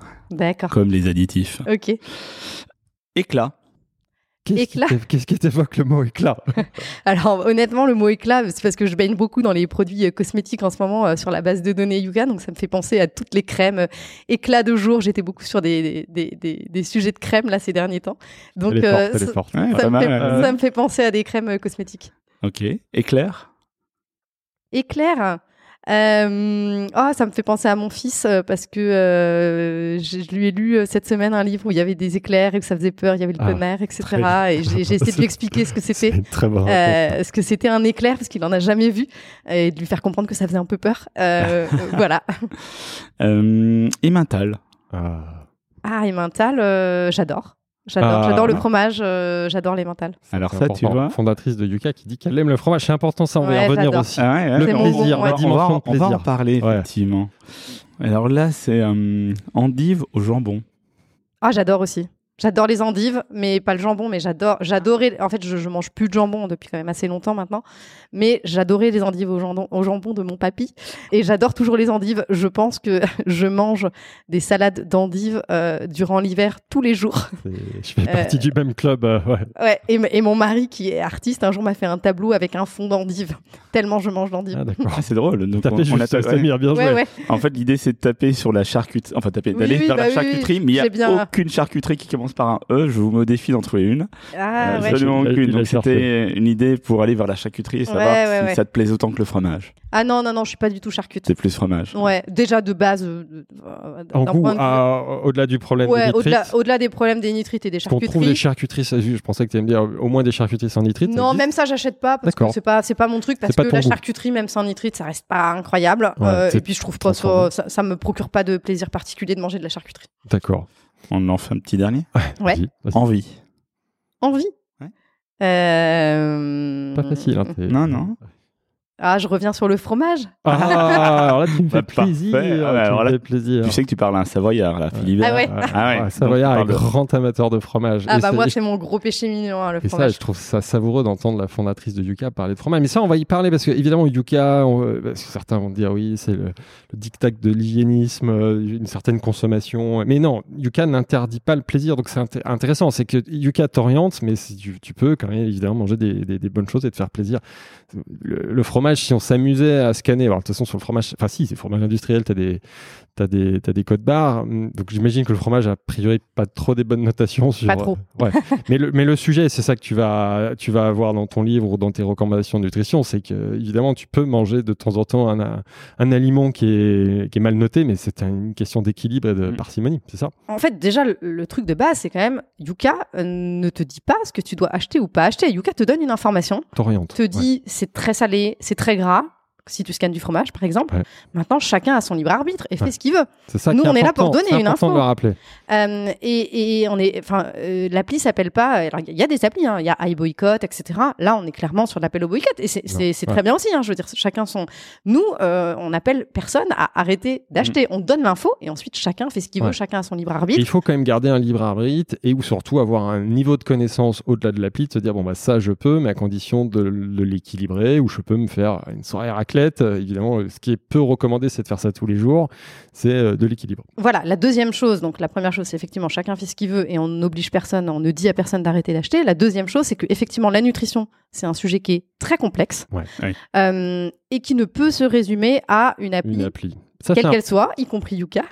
Euh, et et euh, Yuka, c'est- très bien. Euh, tu pars de zéro sur la nutrition, tu n'y connais rien. C'est très bien, Yuka. Je veux Ouais. dire, tu vas pas demander aux gens d'aller lire des articles sur les glucides, les protéines quand ils connaissent rien. Ouais. Et mine de rien, il y a plein de gens qui n'y connaissent rien. Enfin, je veux dire, Ou qui n'ont pas le temps de s'y intéresser. pas le temps. Ça, Alors, ouais. Moi, ça me fait rire quand il y a des gens qui disent oui, euh, Yuka, c'est bon, les gens savent plus lire les étiquettes. Mais non, il y a plein de gens qui savent pas lire les étiquettes. Il y a plein de gens qui donnent des, biscuits, Qui, des biscuits c'est à, leur, à leurs lire une enfants. étiquette, hein Ouais. Excuse-moi, mais bien sûr, on ne sait pas lire les étiquettes quand il y a des, des additifs, Ah euh, typiquement. Enfin, quand, Ouais. Oui, quand c'est farine, euh, beurre, huile. Et surtout aujourd'hui, on a Mais- compris, enfin les industriels ont compris que les E c'était pas bien, donc ils mettent un autre mot, mais c'est la même chose, mais on va lui mettre un nom plus poétique. euh, Mais oui, puis encore une fois, faut aussi se dire, science, hein, euh, faut aussi sortir de cette euh, entre-soi de personnes qui aussi ont fait des études, Ouais. qui ont été sensibilisées à la nutrition. Il y a- Aujourd'hui, on se rend pas compte qu'il y a des gens qui n'y connaissent rien à la Bien nutrition, sûr. qui savent pas que du, je- ça, ça paraît bête, hein, mais aujourd'hui, il y a des gens qui ne savent pas que le sucre c'est mauvais pour la santé. Bien Et sûr. ça, nous, on le voit avec Yuka parce qu'on est confronté à tout type de public. Mais euh, juste de dire aux gens le sucre et le sel, c'est pas bon, bah, En euh, excès bah, et- en et- excès, Ouais, ouais. c'est ça, mais quel est l'excès? En fait, et ça qui est intéressant, c'est justement de dire, euh, enfin voilà, de, de, de se renseigner. Et ça, Ouais. met, ça met le pied à l'étrier aussi. Ouais, et, et, et, et du coup, donc pour euh, revenir sur ce que je disais de la, la nutrition ne peut se résumer à une application. Mhm. Pour les personnes qui là par contre sont déjà un peu sensibilisées et qui ont envie d'aller plus loin sur ce sujet, euh, effectivement, euh, Yuka euh, en elle-même ne suffit pas à Ouais. savoir comment ça, bien manger. Ouais, Et c'est pour ça que depuis les débuts de Yuka, on a notamment le blog. voilà. Et le blog a même été lancé avant l'application. Voilà ce que tu disais tout à l'heure. ouais. Et, et, et le blog, moi j'écris des articles sur le blog, donc il y a des dizaines, centaines euh, d'articles ans, euh, ouais. sur, euh, sur le blog, ultra vulgarisés, qui expliquent vraiment les fondamentaux de la nutrition, qui vont décrypter des sujets, plein de sujets. Tout ça c'est gratuit, c'est accessible à tous. Aujourd'hui le blog c'est des millions de, de, de lecteurs par mois. C'est combien de visiteurs par mois? Ouais, ça je voudrais pas dire n'importe quoi, mais je dirais 2 millions. Ouais, c'est ça. Ouais, Ce qui est, ce qui est, ce qui est beaucoup. hein. important. Ouais. Ouais, gros blog. Voilà, et, et- et donc c'est hyper important pour nous de sensibiliser au-delà de l'application euh, de manière plus globale. Ouais. Euh, et donc on a le blog qui voilà qui est gratuit, qui est accessible à tous. On a le livre Yuka Ouais. euh, que, que j'ai sorti il y a trois ans. Alors là bon c'est payant, mais euh, globalement tout le contenu en vrai tu le retrouves gratuitement aussi sur le blog. Ouais. Euh, Chut, faut pas le dire. non faut pas le dire, mais c'est plus sympa d'avoir un livre et puis c'est plus condensé. voilà, mais bon, euh, il y a plein de gens qui aiment avoir l'objet physique, c'est un beau cadeau aussi. Euh, C'est très complémentaire avec l'appli. Mais tu l'as dit tout à l'heure, l'appli seule ne suffit pas. C'est un bon moyen de commencer à se sensibiliser, de décrypter les étiquettes, de comprendre, parce qu'on parlait de sucre tout à l'heure. Mais le problème, c'est que le sucre, il y en a dans plein de produits où on n'imagine pas qu'il y a du sucre. C'est Bah, ça. Si on parle des charcuteries, bon, les charcuteries, elles ont d'autres travers, on en parlera après, mais aussi il y a plein de glucose, dans, enfin, du sucre dans les charcuteries. Oui, dans des soupes, dans des Donc choses c'est comme ça. important de l'expliquer. Si on revient à la séquence euh, de, de, de lancement, euh, comment ça s'est passé le lancement? Ça a marché tout de suite, c'est ce que tu dis. Est-ce qu'il y a des choses qui n'ont pas marché? Est-ce qu'il y a eu des correctifs? Est-ce que comment comment ça s'est passé ces premiers mois? Et après on a on parlera de la communauté. Et du modèle Euh, économique et de plein d'autres choses. Ça a marché assez rapidement parce qu'il y a eu un gros effet de bouche à oreille. Euh, grâce à cette communauté qu'on avait construite, qui était pas énorme, mais qui était très engagée. Ouais. Donc, gros effet de bouche, de bouche à oreille. Et le deuxième facteur clé euh, qui a fait euh, décoller Yuka, c'est les retombées médias. Ouais. Euh, et donc, euh, bah, très concrètement, moi au début, bah, c'était un peu mon, bah, c'était mon rôle, hein, mais mais j'avais, j'avais pas du tout de réseau euh, ni de potes qui avaient des réseaux de journalistes, etc. Ouais. Donc, bah, moi, j'allais regarder sur les sites euh, des médias, j'allais regarder les, les les personnes qui écrivaient sur des sujets santé ou euh, euh, voilà ou des nutrition. journalistes, ouais, t'allais les chercher, Ouais, d'accord. j'allais regarder leur nom, j'essayais de reconstituer leur adresse mail Avec le nom de- du, du média. avec du le nom du média. Donc parfois j'avais 10 retours d'erreur. Tu te, je tapais at euh, leparisien.com, at leparisien.fr, ça marchait pas, at le-parisien. Ouais. J'en essayais comme ça 10 avant d'avoir le bon. Donc c'était Ouais. vraiment. euh, Très entrepreneur, très là. Ouais, mais c'est très artisanal. on, on connaît beaucoup d'entrepreneurs qui sont passés par là. Bah et en fait, euh, voilà. Donc j'ai, et par contre, je faisais des trucs très personnalisés, c'est-à-dire que je disais euh, bonjour Intel, euh, j'ai lu votre article, Sur ce je mettais le lien sur ouais, tel voilà. sujet, j'ai trouvé ça super. Euh, J'ai des je viens de lancer ouais. une application, etc. Si ça vous intéresse, etc. Et euh, voilà, je- j'en ai envoyé comme ça euh, des dizaines, centaines peut-être. Et puis euh, j'ai eu un premier retour. Alors de mémoire, euh, je crois que le tout premier euh, gros truc qu'on a eu, c'est Le Parisien, Qui est pas n'importe quoi. hein. qui est pas n'importe quoi. euh, euh, et je crois que c'était, euh, voilà, on a lancé en janvier 2017. Je crois que c'était en février 2017. Tout de suite. Donc tout de suite un média, un média important. Un média important. Et il y avait, je crois que c'était quasi une demi-page. D'accord. Euh, et c'était en Énorme. week-end, donc je pense que c'est là. euh, J'imagine que c'est là où les gens achètent le plus le Parisien. J'en sais rien. Ouais, ouais. on plus le temps de le lire, effectivement. Ouais. Et euh, Tu te souviens de l'article Il disait quoi? Euh, il- euh, je crois que la- le truc c'était les aliments à portée de téléphone. Ça, Ça D'accord. m'a marqué parce que Ouais. Euh, et euh, bah donc euh, gros pic, euh, gros pic de Ouais. téléchargement. Et en fait à partir de là, la machine s'est un peu lancée toute seule. C'est-à-dire que du coup, j'ai commencé à avoir un autre média, un autre média, un autre Ouais. média, un autre média. Et en fait, ils sont- j'ai fait un gros effort au début d'aller les chercher, d'aller leur écrire. Et après cet article du Parisien, pouf, c'est eux qui sont venus à moi. Quand, comment t'expliques que ça prenne aussi facilement? Parce qu'il y a beaucoup d'entrepreneurs qui nous expliquent, qui nous écoutent et qui disent Putain, moi je galère pour, euh, pour toucher les médias. Ils sont soit obligés de d'y consacrer une énergie folle ou de payer des agences.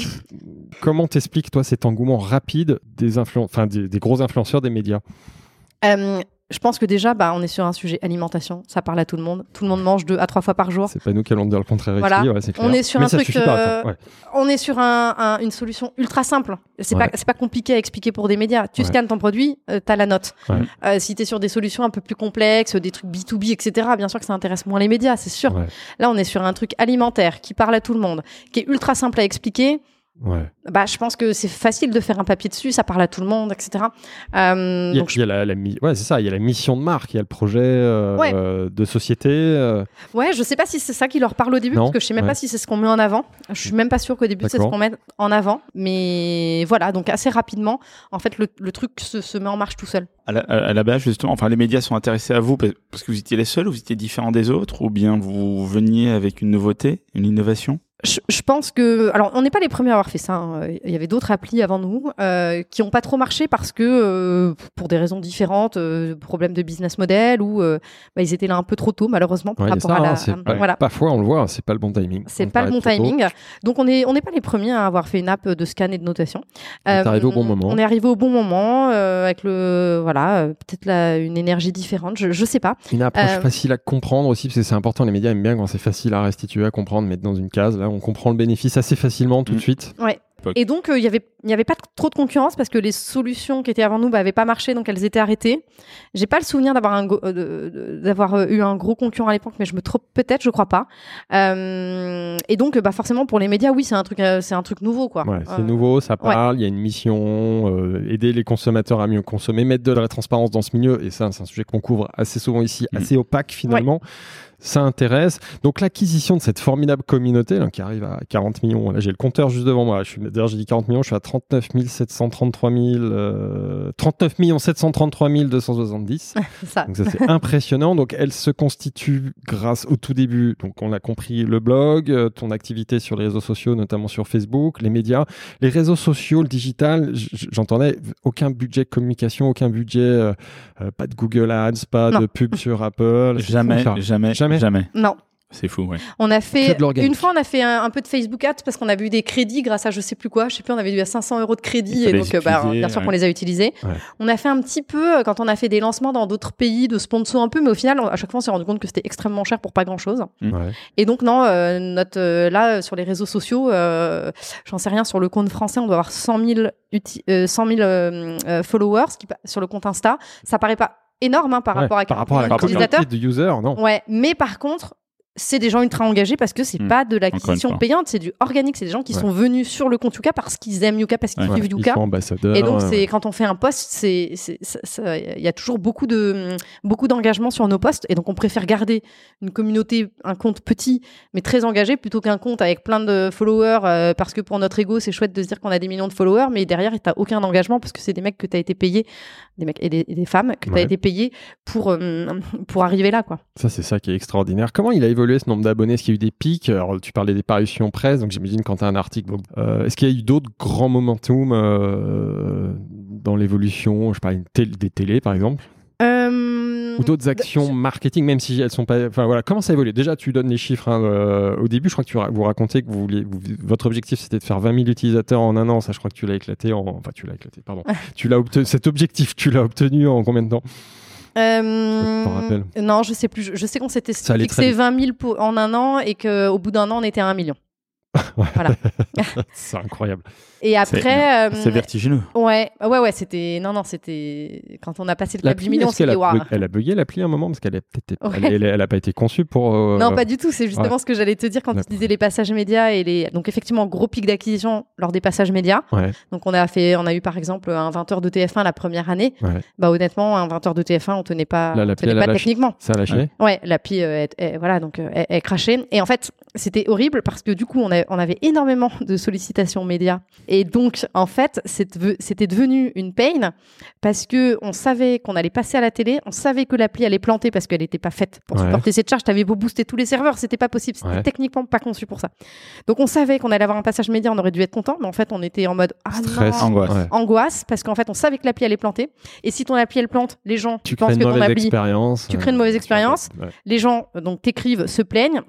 Les gens te laissent des commentaires sur l'App Store et le Play Store avec une étoile en disant c'est nul, ça marche pas. Ouais, ça fait Et mal. va rattraper derrière Oui, bien sûr. euh, 10 mauvais ou 100 mauvais commentaires. Ouais. C'est super dur à rattraper. Ouais. Et donc, euh, au bout de un an, là, quand on a atteint le million, on s'est dit ok, là, ou peut-être avant, je sais plus.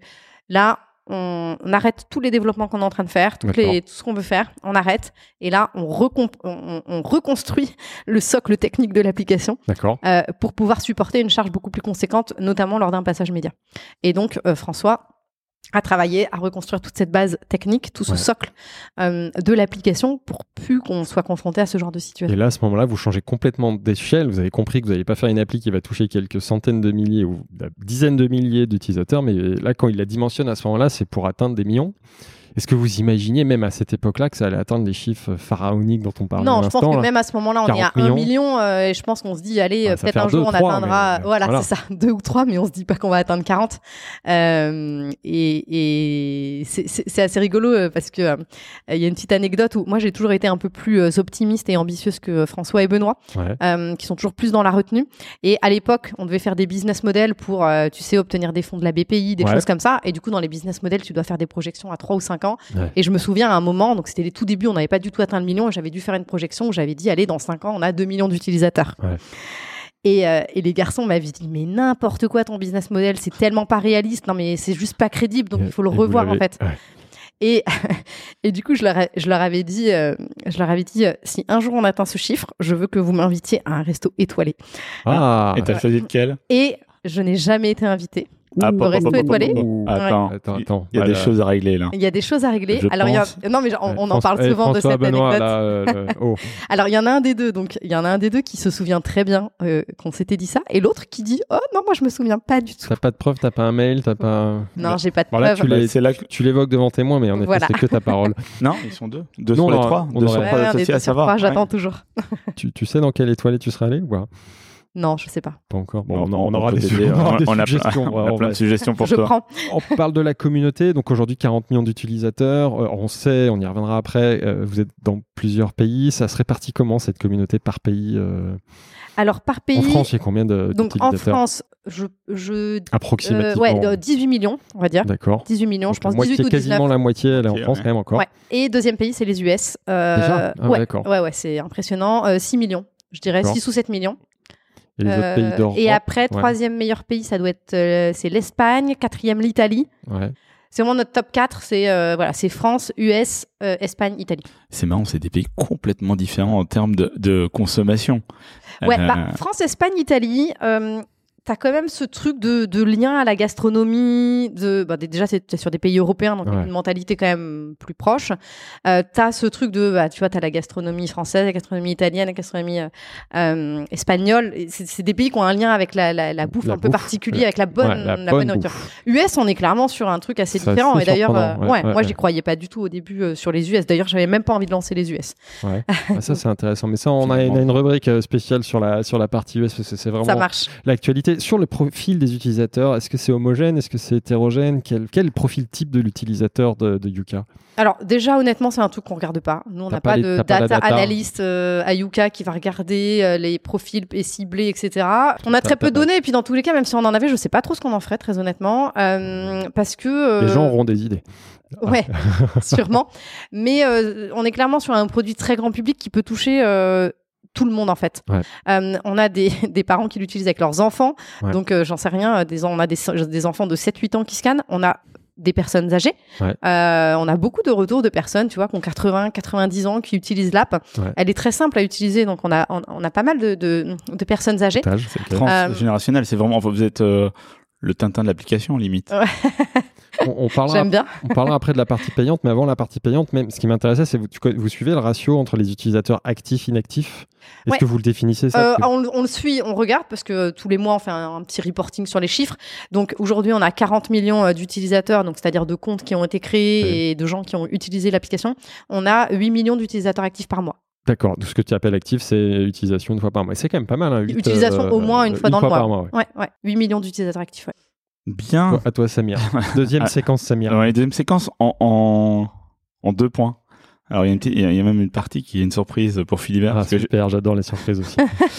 Euh, non, parce que c'est pas tous les jours que Business of Wolf reçoit une ambassadrice de la food tech et du monde de la data. Donc, je voulais te proposer une interview intelligence artificielle.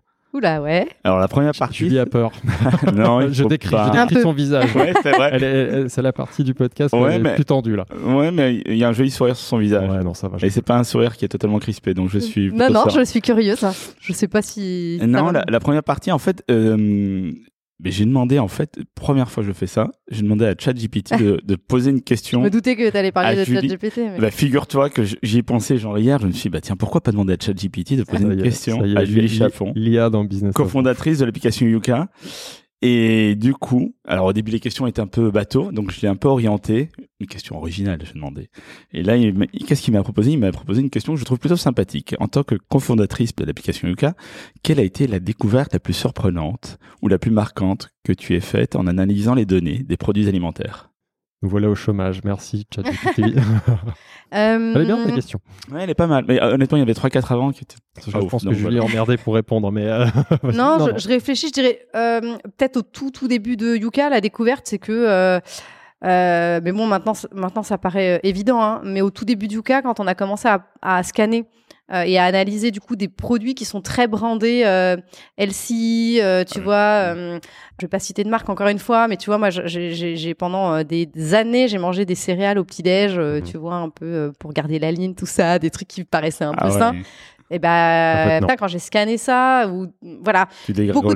Ouais, tu te rends compte qu'en fait, euh, je, me suis vraiment rendu compte qu'il y avait plein de produits euh, qui étaient euh, qui étaient vraiment marketés euh, euh, sains, etc. Et en fait, c'était cata. pas et du tout. je me doutais quand même que, en ayant bossé un peu, en ayant fait des stages dans l'agro, je me doutais un peu quand même que le marketing était un petit peu voilà un petit peu. euh, Surjouait la dimension voilà. euh, LC. mais je me rendais pas compte que ça pouvait être à ce point trompeur. Et, et là, on, bah, ça nous a euh, en- encore plus conforté dans notre mission, en fait, Ouais. Euh, de se dire bah ouais, en tant que consommateur, t'as pas le choix, t'as pas, pardon, t'as pas le choix, t'as pas le temps. Ouais. Euh, tu prends au packaging, pif, tu penses que le truc est bon, et puis en fait, euh, non. Euh, et donc euh, voilà, ça nous a quand même conforté dans notre mission d'aider les, les consommateurs et consommatrices à faire des meilleurs choix. Très bonne réponse. Ouais. Alors, suite de la de l'interview intelligence artificielle. Donc là, tu vas voir, je vais te faire à chaque fois deux propositions. Et soit c'est l'intelligence artificielle, soit c'est juste de l'intelligence, soit c'est juste artificiel. Donc je vais choisir à chaque fois parmi euh, les entre les deux entre les deux propositions. Donc typiquement, tu préfères qu'on te compare à Wikipédia pour le côté data ou à Nabila pour le côté euh, prescriptrice? Eh bah, Wikipédia. On se demande pourquoi. La question, on attendait un peu la Ouais. réponse quand même. Enfin, on- Alors- ça aurait pu être surprenant, Un mais peu plus compliqué. Ouais. Élise Lucet ou Jamie de C'est pas sorcier?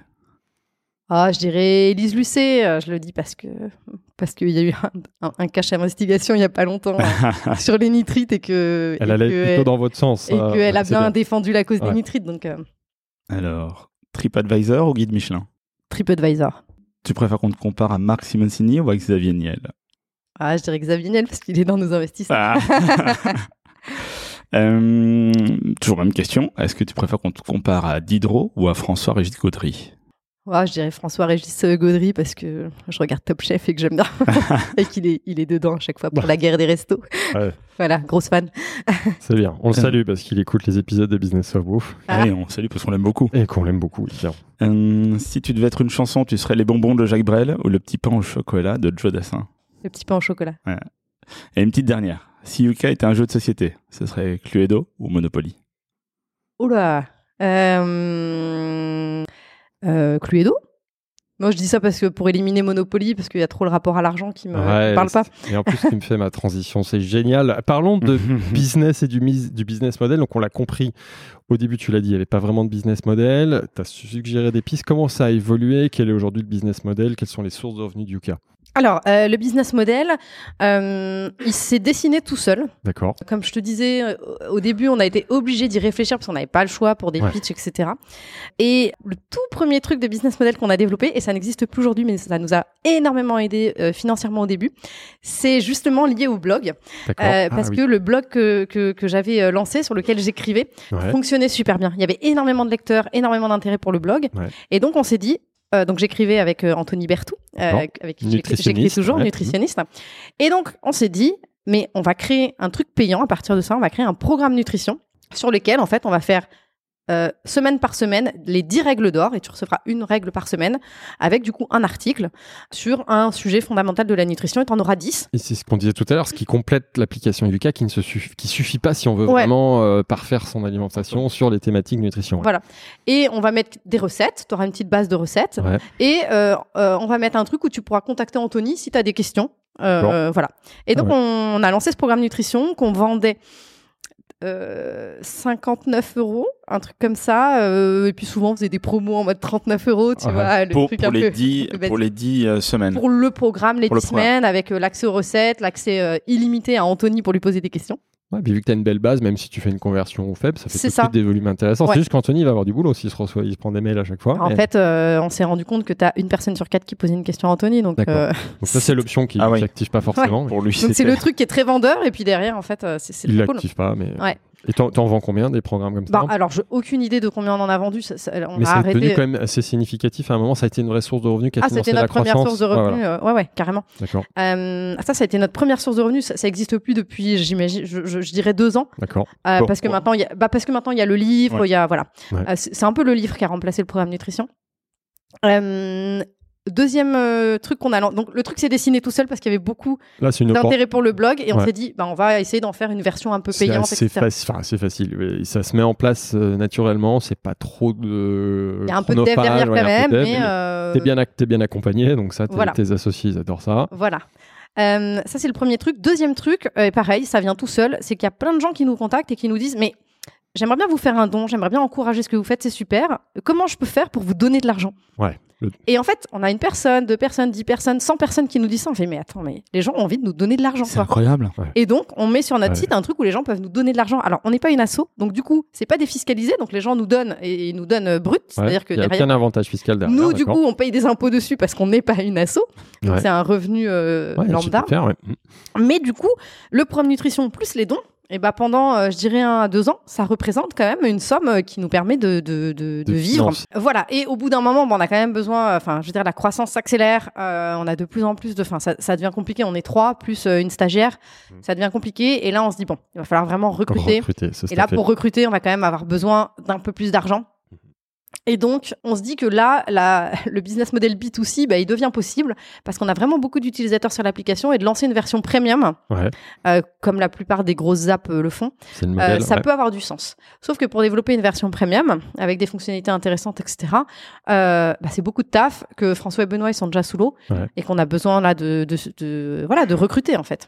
Et on n'a pas forcément les fonds pour recruter et pour lancer ce business model. Donc, C'est un peu le serpent qui se mord la queue, on a besoin d'argent. assez classique dans l'entrepreneuriat. Voilà. Donc c'est intéressant de voir comment tu as euh, réglé voilà. cette équation. Et donc, on a à ce moment-là deux, deux possibilités. Il n'y a pas encore les cosmétiques sur l'application.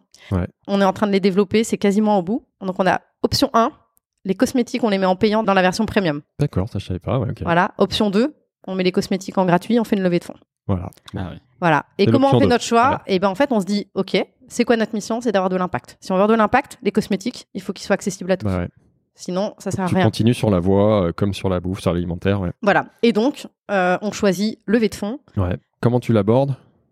On l'aborde, la levée de fonds, en se disant, on n'est pas obligé de faire une levée de fonds. Et si on ne trouve pas les bonnes personnes, on ne la fait pas. D'accord. Voilà. On se dit, c'est pas grave, on trouvera une autre T'as solution. pas la pression de la trésorerie. Tu te dis au pire on continuera, c'est juste qu'on accélérera Voilà. pas. Au mais pire, on, pas- ira plus lentement et c'est Voilà. pas grave. Alors après, je, je dis ça, mais c'est un peu facile de dire ça parce que euh, on a fait notre levée de fonds à un moment où Yuka était en, enfin voilà, on avait 5 millions d'utilisateurs. demandé 5 millions d'abonnés, voilà, sans avoir rien fait, donc forcément, c'est. je- Dans quelle je- année? T'es en 2000... 2018. Donc t'as un an d'application, Ouais. un an Ouais. et demi, je On est aussi dans un contexte où je pense que c'est plus facile qu'aujourd'hui de lever des fonds. Clair. Euh, et donc, euh, la, la- la levée de fonds euh, se fait pour nous euh, euh, de manière assez, assez rigolote, enfin rigolote de, de mon point de vue, hein, mais moi je rencontre les investisseurs et, j'arrive et c'est moi qui fais presque l'entretien en fait. Je leur dis, c'est ça nos conditions. Parce qu'à ce moment-là, il y a les médias qui. Enfin, la marque est devenue forte, c'est-à-dire que les médias ont parlé de vous. Il y a un phénomène Yuka qui commence très vite, hein, dès 2018. Donc là, à ce moment-là, comme tu dis, les- c'est les investisseurs qui veulent vous aider et, en effet plein d'idées, plein d'idées pour développer. Et donc c'est là où toi tu fais le tri. Ouais, bah en fait ils ont voilà, ils ont envie de, ils ont envie d'en être. Euh, Tu vas aller voir avec quel modèle économique, quel business plan à ce moment-là? Franchement, avec euh, pas forcément de modèle économique, à part de leur dire on va faire une version premium, etc. Ouais. Mais euh, on n'a même pas un business plan ou quoi. T'as pas, de- Et- t'as pas de business plan pour. Enfin, c'est- hyper rare. super aussi. original. Après, parce Ouais. que tu es en position de force, parce que la marque 5 est déjà forte, parce que tu Ouais. fait ta preuve de, de En l'intérêt. fait, moi, je vais voir les investisseurs. Je vais voir les investisseurs. Je rencontre les investisseurs qui sont intéressés et je leur dis, premièrement, je, je- nous, on veut avoir de l'impact, on veut pas faire de l'argent. Mhm. Donc, voilà. Deuxièmement, euh, on, on refera pas de levée de fonds. On en fait une, on en refera pas. Je peux pas vous garantir quand vous sortirez, quand vous récupérez votre argent. investisseur, ça a quand même une C'est ça. conséquence très importante, c'est bah, Voilà. euh, ton retour. Quoi. Voilà. tu Donc, si vous nous suivez, c'est parce que vous croyez dans le projet. Peut-être un jour vous récupérez quelque chose, probablement jamais. Mais voilà, si vous nous Ouais. suivez, c'est parce que vous croyez Déjà, dans le ça projet. segmente, hein, parce que pas tous les Ah oui, investisseurs oui. vont suivre euh, cette. Euh, Et malgré ça, t'as quand même des gens qui restent. Ouais, ouais, ouais, plein. Quel, quel profil et comment tu arrives à les convaincre alors? Et non, et après, et après euh, je leur dis aussi, euh, on veut pas de créer de board. D'accord. Voilà, donc on veut personne au board, il y a que nous trois qui décidons. clairement en Ah, position de force. C'est toi qui imposes Ouais, tes conditions. Mais c'est intéressant. Hein. Euh, C'est pas la règle. Hein. euh, non, ça non. se passe pas souvent comme ça. Ah, mais mais c'est- c'est original. C'est c'est- intéressant que tu nous racontes ça. dernier Ça truc, surréaliste. Euh, C'est et dernier truc, on veut pas que vous nous demandiez des chiffres, des reportings, des Ouais, machins ça. Ça nous temps. On vous envoie un reporting par mois avec le nombre d'utilisateurs, le chiffre d'affaires et, et c'est tout. On Et les, on les salue. Ceux qui sont rentrés, ils sont cool. on les connaît, on va en parler. on n'en a aucun, car... j'en Ouais. ai aucun qui, a- qui m'a dit non, ça me va pas les conditions. C'est vrai? Tous Aucun. veulent rester. Ouais, tous veulent rester et c'est et, et c'est nous qui, enfin, il y, en a, il y en a quelques uns à qui on dit non. Ah. Ouais. Et en fonction de quoi vous dites oui à certains et non à d'autres alors? Le fit, Clairement, hein, je veux dire, tes investisseurs, après, euh, tu- je veux dire, tu, tu les as à vie. à vie s'ils sortent jamais. Euh, T'as intérêt à Surtout juste tu dis avoir qu'ils un vont jamais tu vois. sortir, donc oui, en effet, c'est un mariage. Ouais, mais ils sont pas au board. Donc, t'as t'as Ouais, pas ils les sont pas au emmerdes, board, euh, mais t'as- Au capital, hein, Voilà, quand même euh, trois conséquences. euh, t'as quand même intérêt à avoir au capital des gens avec qui, que t'aimes bien, tout simplement, en fait. Et On a pas mal d'histoires, même dans Business of Bouffe. Tu peux avoir des gens minoritaires qui peuvent quand même mettre le bazar. Donc, il faut, faut y aller prudemment. Et euh, T'en as combien? Euh, 12. 12. quel profil Euh, et bah, profil, euh, donc on a Kima, Ouais. donc, euh, Donc, le- Xavier Niel. ouais, On a euh, Founders Futu- Future, D'accord. donc euh, Marc Donc, c'est Marc Ménassé. Ménassé qu'on Mhm. salue l'écoute Business of Bouffe. Ouais. On a Investir plus. D'accord. Euh, donc là, c'est vraiment euh, fonds à impact D'accord. Mhm. qui investit que dans des entreprises à impact. Ouais. C'est notre premier investisseur d'ailleurs, j'aurais dû les, mettre en premier. D'accord. Euh, et après, euh, que des entrepreneurs, donc euh, euh, Guillaume Gibaud, Céline, La- Céline Lazorte, Français, euh, ouais. ouais. Damien Morin, euh, Tu voilà. lèves combien? 800 000 Qui te permet de financer quoi? Recrutement. D'accord. Ouais. Voilà. Quel profil Euh, donc nos premiers recrutements, donc on recrute euh, deux personnes. On recrute un dev Android Ouais. parce qu'Android a du retard et qu'il faut qu'il faut y aller. Euh, et on recrute euh, une chargée de service client. D'accord. Voilà, faut savoir que moi j'ai fait du service client pendant quasiment un an Bah, à j'imagine, Yuka. hein. C'est toi qui répondais à tout le monde. Ouais, je et à un répondais à moment, tout le tu dis, oula, on va déléguer, on va trouver quelqu'un. C'est un boulot, surtout vu les, à l'époque 5 millions déjà de, de users. Euh, du coup, donc levée de fonds, très bien. Ça te donne les moyens justement d'installer ce que tu disais tout à l'heure, le modèle économique que tu veux installer, mettre en place, et notamment l'appli payante. C'est ça, hein, parce que comme tu, on, on en était sur ça, c'est euh, c'est la levée de fonds qui te permet d'aller d'avoir les ressources, notamment en développement, pour développer la- l'appli payante. Ouais. Donc, à quoi elle ressemble l'appli payante? Qu'est-ce qu'elle a de plus par rapport à, aux fonctions de base Et ben l'appli payante, donc tu as trois fonctionnalités euh, supplémentaires. Donc tu as une barre de recherche euh, qui permet du coup bah, de rechercher un produit sans avoir à le scanner et donc sans avoir à, à l'avoir sous la main. Ouais. Euh, ensuite, tu, tu as un mode hors ligne qui te permet de scanner même quand tu n'as pas de réseau. Donc ça te télécharge une base euh, offline. Ouais. Notamment, tu as la problématique dans plein de supermarchés où tu captes pas. Et donc tu peux quand même scanner. C'est pas con. ouais. Euh, et troisième chose, tu as des alertes personnalisables. Donc, tu peux, tu peux paramétrer des alertes sur différentes choses. Gluten, lactose, huile de palme, régime, régime Ah végétarien, régime vegan. Et je dois en oublier un, je sais plus. Et donc, effectivement... Ah, Typiquement, euh, tu veux faire attention à l'huile de palme, tu paramètres l'alerte huile de palme, et quand un- tu scannes un produit qui a de l'huile de palme, ça te met euh, alerte. une alerte. Donc sur cette version payante, tu as combien d'utilisateurs? Parce que ce qui est, ce qui est génial, c'est que même si tu as un taux de conversion classique euh, assez faible, vu la base de départ, ça fait tout de suite du monde. Est-ce que tu peux nous dire combien tu as d'utilisateurs à l'époque et aujourd'hui de la version payante? En vrai, j'en sais rien. T'en sais rien. L'ordre de grandeur. Le taux de conversion, Quand je te dis qu'on ne suit pas les chiffres Bah ouais, euh, et qu'on n'est pas drivé par euh, l'argent, euh, je ne mens pas. je m'en rends compte. Euh, donc, je ne saurais pas te dire en nombre absolu le taux de conversion. L'ordre de grandeur du taux de conversion, Le c'est taux de conversion, 1%, c'est- Co- Combien tu dis 1%, non Ouais, un truc comme ça. C'est très 1%, faible. Hein. Mais 1% de, de 40 millions.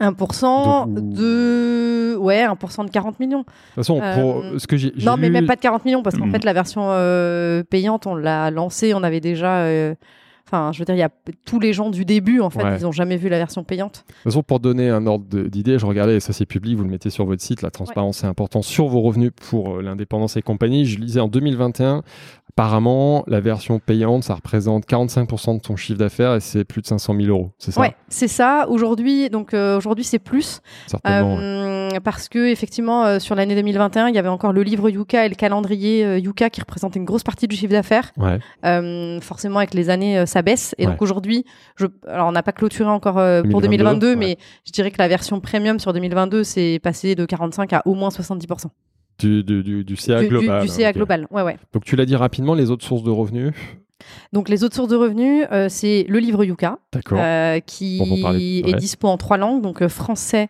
euh, italien et allemand D'accord, euh, qui a été vendu à plus de 150 000 exemplaires d'accord. Voilà. Euh, et euh, le- Alors que l'Allemagne fait pas partie de ton top 4 pourtant. non, pas du tout. Ah, c'est ça qui est intéressant. Non, bah, mais ça fait pas partie. Enfin, c'est pas une énorme partie du chiffre d'affaires du livre. hein. La grosse partie, c'est la France, Ouais.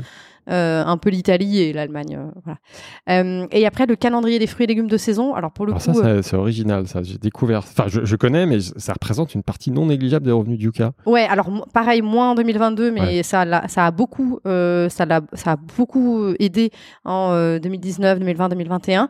Euh, pareil, pour revenir au fait que c'est né de manière assez naturelle euh, du blog. Euh, Ouais. Donc moi, je publiais tous les mois des articles sur les fruits et légumes de saison. Ouais. Et il y a plein de gens qui disaient ah ce serait chouette d'avoir quand même un truc où on peut l'avoir chez nous imprimé euh, quelque part. Et de là on s'est dit, ouais. ouais et de là on s'est dit bon bah euh, on va vendre un calendrier sachant qu'on vend un calendrier mais que par contre tu peux retrouver tout le contenu gratuitement sur notre blog. D'accord. Euh, et donc effectivement et en plus il est complètement autoproduit donc euh, c'est nous qui avons géré l'impression, la distribution, tout. D'accord. Là où le livre on, est, on travaille avec des maisons des maisons d'édition. Et t'en vends combien par an?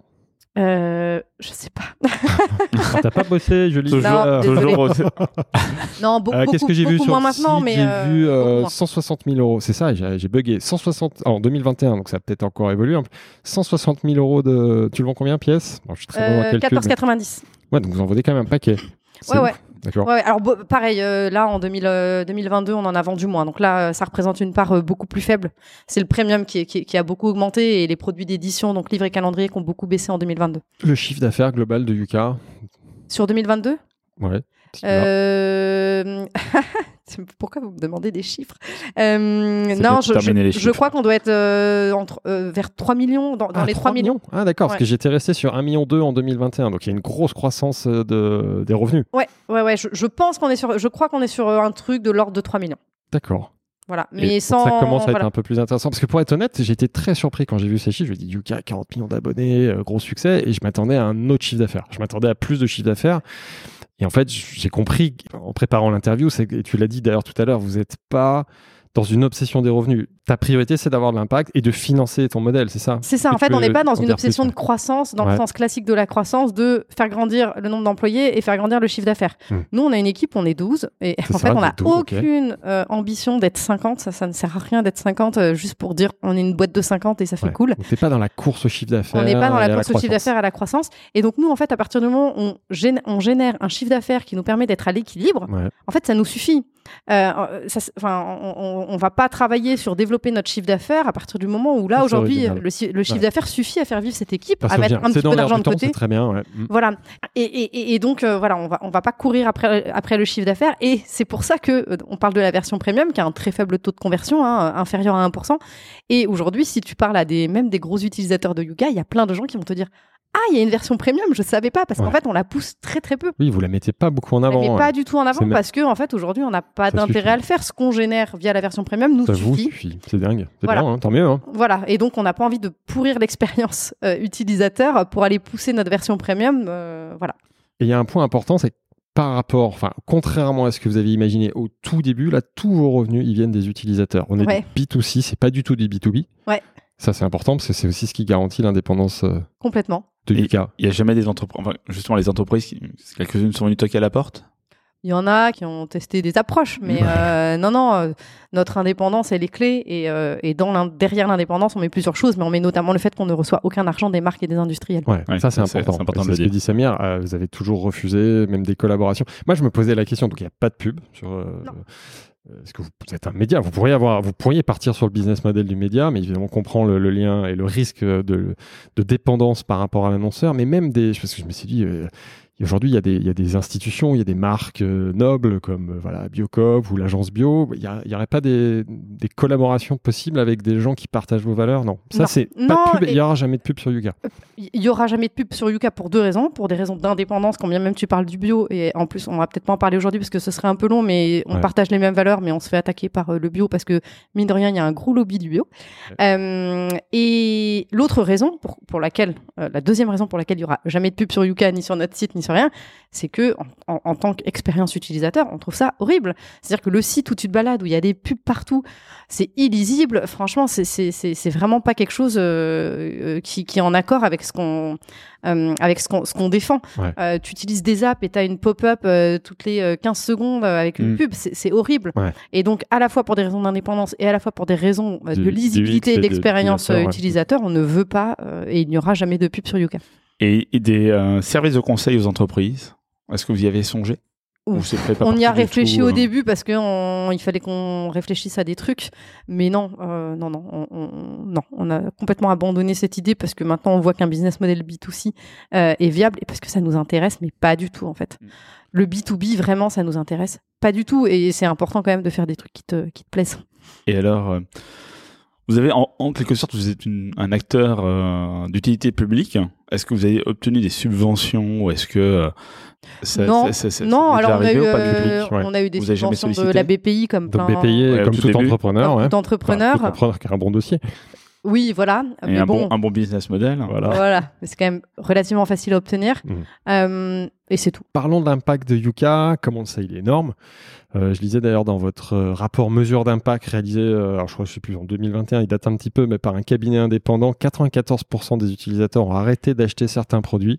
Moi, j'en fais partie. Je pense qu'il y a de nombreux auditeurs qui, à un moment, se sont rendus compte avec Yuka que bah, bah, il y avait un problème avec un produit. Donc, vous êtes ce que j'appellerais moi aujourd'hui des super influenceurs. Est-ce qu'on peut dire ça comme ça? Est-ce que tu es à l'aise avec ça? Et comment vous vivez cette, euh, cette position, ce pouvoir, entre guillemets? Bah, euh, c'est à la fois génial de se dire qu'on a autant d'impact et à la fois c'est une grosse responsabilité. Ça oblige, exactement, ouais. Euh, mais, mais non, c'est- génial. C'est- rigolo parce que le, le chiffre que tu cites et la mesure d'impact que tu cites, qu'on a fait effectivement, euh, Ouais. il y a eu, je sais pas, 250 000 répondants, donc c'est une grosse mesure d'impact. Et en fait, elle nous a. euh, elle, elle a complètement été euh, réutilisée par le lobby de la charcuterie contre qui on est en guerre pour dire regardez, c'est Yuka eux-mêmes, ils disent que 94% des gens qui scannent et qui ont des mauvais produits reposent les produits. Regardez, imaginez l'impact pour nous, pour notre business. Ouais. Et donc en fait, ils ont repris cette mesure d'impact et, Ouais. et ils nous l'ont remis euh, dans la figure euh, euh, durant, durant les, les audiences. Ouais. Euh, et ils l'ont réutilisé contre nous. Euh, Et- donc, et- et- mais justement, comment tu vis ce pouvoir-là? Bah, Ça pourrait être grisant, on pourrait en faire un mauvais usage, on pourrait. Comment tu. Ah, oui. Bah non, mais nous on trouve ça, enfin nous on trouve ça génial parce que euh, parce que on, on voit que ça fait bouger les choses parce que euh, derrière euh, on voit que les industriels en fait reformulent Ouais. leurs produits et, et- et les améliorent. Donc euh, c'est c'est génial pour nous en fait. Il n'y a pas une journée qui se passe sans qu'on voit des évolutions euh, de composition des produits dans un sens positif bien sûr. Il n'y a pas une journée sans qu'on voit une reformulation d'un produit. Et justement, c'était Intermarché, par exemple, qui a un an et demi, deux ans, avait euh, modifié quasiment un millier euh, Ouais. de recettes. hein. 1000 Ouais, recettes. 900 produits, 900 suppression de produits. 142 additifs controversés. Ouais. Et, dans l'annonce, il s'expliquait que c'était pour avoir euh, Une meilleure note une meilleure note sur Yuka. Donc Ouais. là, comment, en tant qu'entrepreneur, comment tu vis le truc? Enfin, comment, avec, enfin, comment tu célèbres le truc d'abord Enfin, je, je le célèbre parce que tu dis, waouh, je vais avoir de l'impact, je fais bouger euh, une des grandes centrales euh, Mhm. françaises. Euh, bon, on le célèbre, on l'a, on l'a pas forcément célébré. On C'est était, pas bien. hein. c'est marrant parce qu'on l'a découvert dans les médias. hein, Ils nous avaient pas du tout, euh, Ouais. ils nous avaient pas du tout contacté pour nous dire tout ça. On l'a découvert dans les médias. Ouais. Euh, après, voilà, c'est vrai qu'avec Intermarché, il y a eu un gros effet d'annonce. On en a beaucoup parlé, mais en vrai, c'est une tendance très générale sur tous les industriels. Alors là, on parle de la food, hein, mais aussi de la cosmétique. Enfin voilà, je, je pense qu'aujourd'hui, les industriels ont compris que que voilà que les, les consommateurs voulaient mieux manger, Ouais. qui voulaient avoir accès à, à, voilà à des produits moins transformés, des produits plus sains, moins moins de sucre, moins de sel. Et aujourd'hui, ils ont quasiment tous pris le pli de, euh, bah, voilà d'essayer de proposer des, produits de meilleure qualité. Vous avez accompagné cette tendance, c'est clair. Vous l'avez accéléré, comme je le disais en introduction. Quel rapport vous entretenez aujourd'hui avec les industriels et les distributeurs? Est-ce qu'il y a des liens? Est-ce qu'ils vous contactent? Est-ce qu'ils qu'ils vous mettent la pression ou pas? Est-ce que tu subis cette pression euh? On entretient euh, avec 99% des relations très constructives, je dirais, D'accord. euh, On va venir à ma question d'après, mais je te laisse. euh, Ouais, ouais. euh, et des relations cordiales. Nous, alors concrètement, oui, on échange avec eux assez régulièrement. Pourquoi? Parce que déjà, il y a beaucoup d'industriels qui partagent avec nous leurs données produits. Ça, c'est un, un- gros sujet pour nous et pour eux. Et donc, alors les données, euh, s'ils nous les transmettent pas, on les récupère via nos utilisateurs. Mais bien sûr, il y a un enjeu pour eux euh, d'avoir des données les plus fiables possibles, les plus à jour Mmh. possibles, parce qu'ils ouais. Comment constamment. on contrôle C'est parce que forcément, on se doute fait, ils peuvent vous dire ce qu'ils veulent, non? Ou Ah bah je pense que euh, concrètement ils ont pas trop intérêt à nous donner des données falsifiées, ça se verrait assez vite. Ça se voit un gros, bah ça, Ouais. ça se voit, c'est des informations qui dans tous les cas sont publiques sur le packaging, donc c'est ouais. très facilement vérifiable. S'ils étaient pris la main dans le sac en train de S'ils étaient pris dans le main dans le sac, en Il train de nous gros, donner ouais. des, ouais, je pense que c'est Ah ouais. Ça, c'est verrouillé. Il n'y a pas, y a Le pas, il y a- scandale. il y a pas. Non, mais j'en sais rien. Ouais, mais On n'a jamais, eu le cas. c'est c'est très facilement vérifiable. on n'a jamais eu le cas. D'accord. Et donc aujourd'hui, donc euh, on leur a mis euh, carrément à disposition une plateforme pour qu'ils puissent nous partager les données de leurs produits. D'accord. Ouais, ce que tu disais tout à l'heure. Ouais, ouais, ouais, on a créé une plateforme dédiée et euh, on leur a aussi euh, mis en place un simulateur de notes parce qu'aujourd'hui, ils ont Ah. complètement intégré euh, Yuka dans la- euh, la formulation ou reformulation de leurs produits. En amont, dans la création d'un Ouais, produit. dans la Ah, création ou dans la reformulation d'un produit. Et donc, euh, on a créé un simulateur de notes où ils peuvent renseigner toutes les, hum, toutes les valeurs nutritionnelles, les listes d'ingrédients, voir la note Yuka et du coup voir qu'est-ce qui leur fait perdre des points, gagner des points et jouer avec ça, jouer avec les curseurs et voir Ouais. euh, comment ils peuvent gagner des points en supprimant quoi, en faisant baisser quoi. Et ce simulateur, il a un pour vous Est-ce que vous l'avez répercuté auprès de, justement de, de, de ces, de- enfin, Non. des marques, des distributeurs, rien Est-ce qu'ils payent non. pour avoir accès à cette. Ben euh, Oui, quelque part. Et là, produit et là, c'est Ouais. quelque part, Non, c'est un simulateur. euh, le simulateur, il est public, donc euh, même Mais les consommateurs, consommatrices peuvent payer y accéder.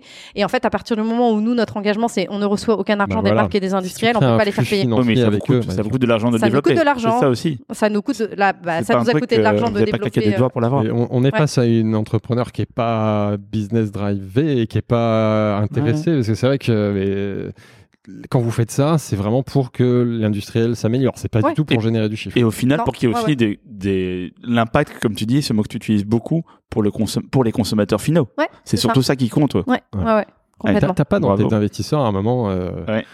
bah, gentiment, lors d'un déjeuner, un dîner, un investisseur qui dit Punaise, ça, on pourrait pas le monétiser un peu? Est-ce qu'ils ont quand même des dividendes Ils ont quelque chose, non Ou? Non, ils ont rien.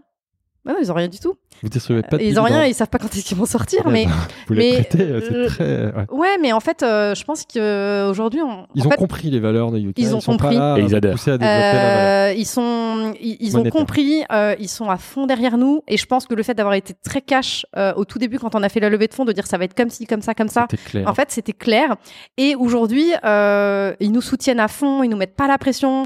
Euh, ils, voilà, ils, dès, dès qu'on a des, des, des sujets juridiques, des victoires, euh, voilà, ils nous écrivent, ils nous disent félicitations, c'est super ce que vous faites, on est fiers de vous. Et, euh, Mais ils vous poussent et- pas à développer le, le business. non, franchement, euh, aucun. Aucun aujourd'hui. ne- Parfois, ils nous disent Ouais, ce serait cool un jour de sortir, mais honnêtement, ils nous mettent pas la pression. Et je Ouais. pense que c'est c'est important de- de- de- d'avoir été clair au début parce qu'ils ont, ils, ils ont, ils savaient dans quoi ils embarquaient. Ils savaient qu'ils embarquaient dans un projet impact et pas dans un projet euh, financier.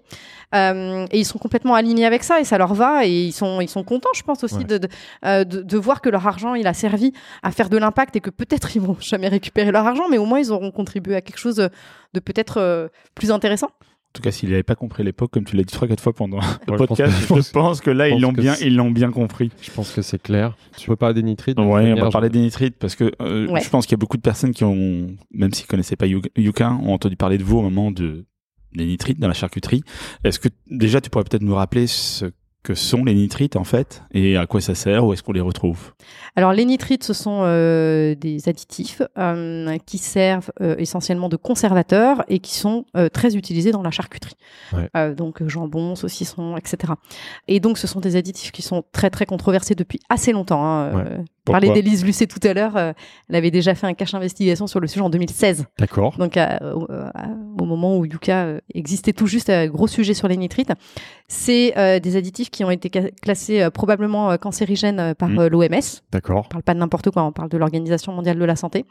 Euh, Et plus on joue récem- sur le probablement, c'est ça? Probablement cancérigène euh, pour l'homme. Euh, on est quand même sur euh, voilà, il y a quand même peu d'additifs qui sont classés probablement cancérigènes pour l'homme par l'OM par l'OMS.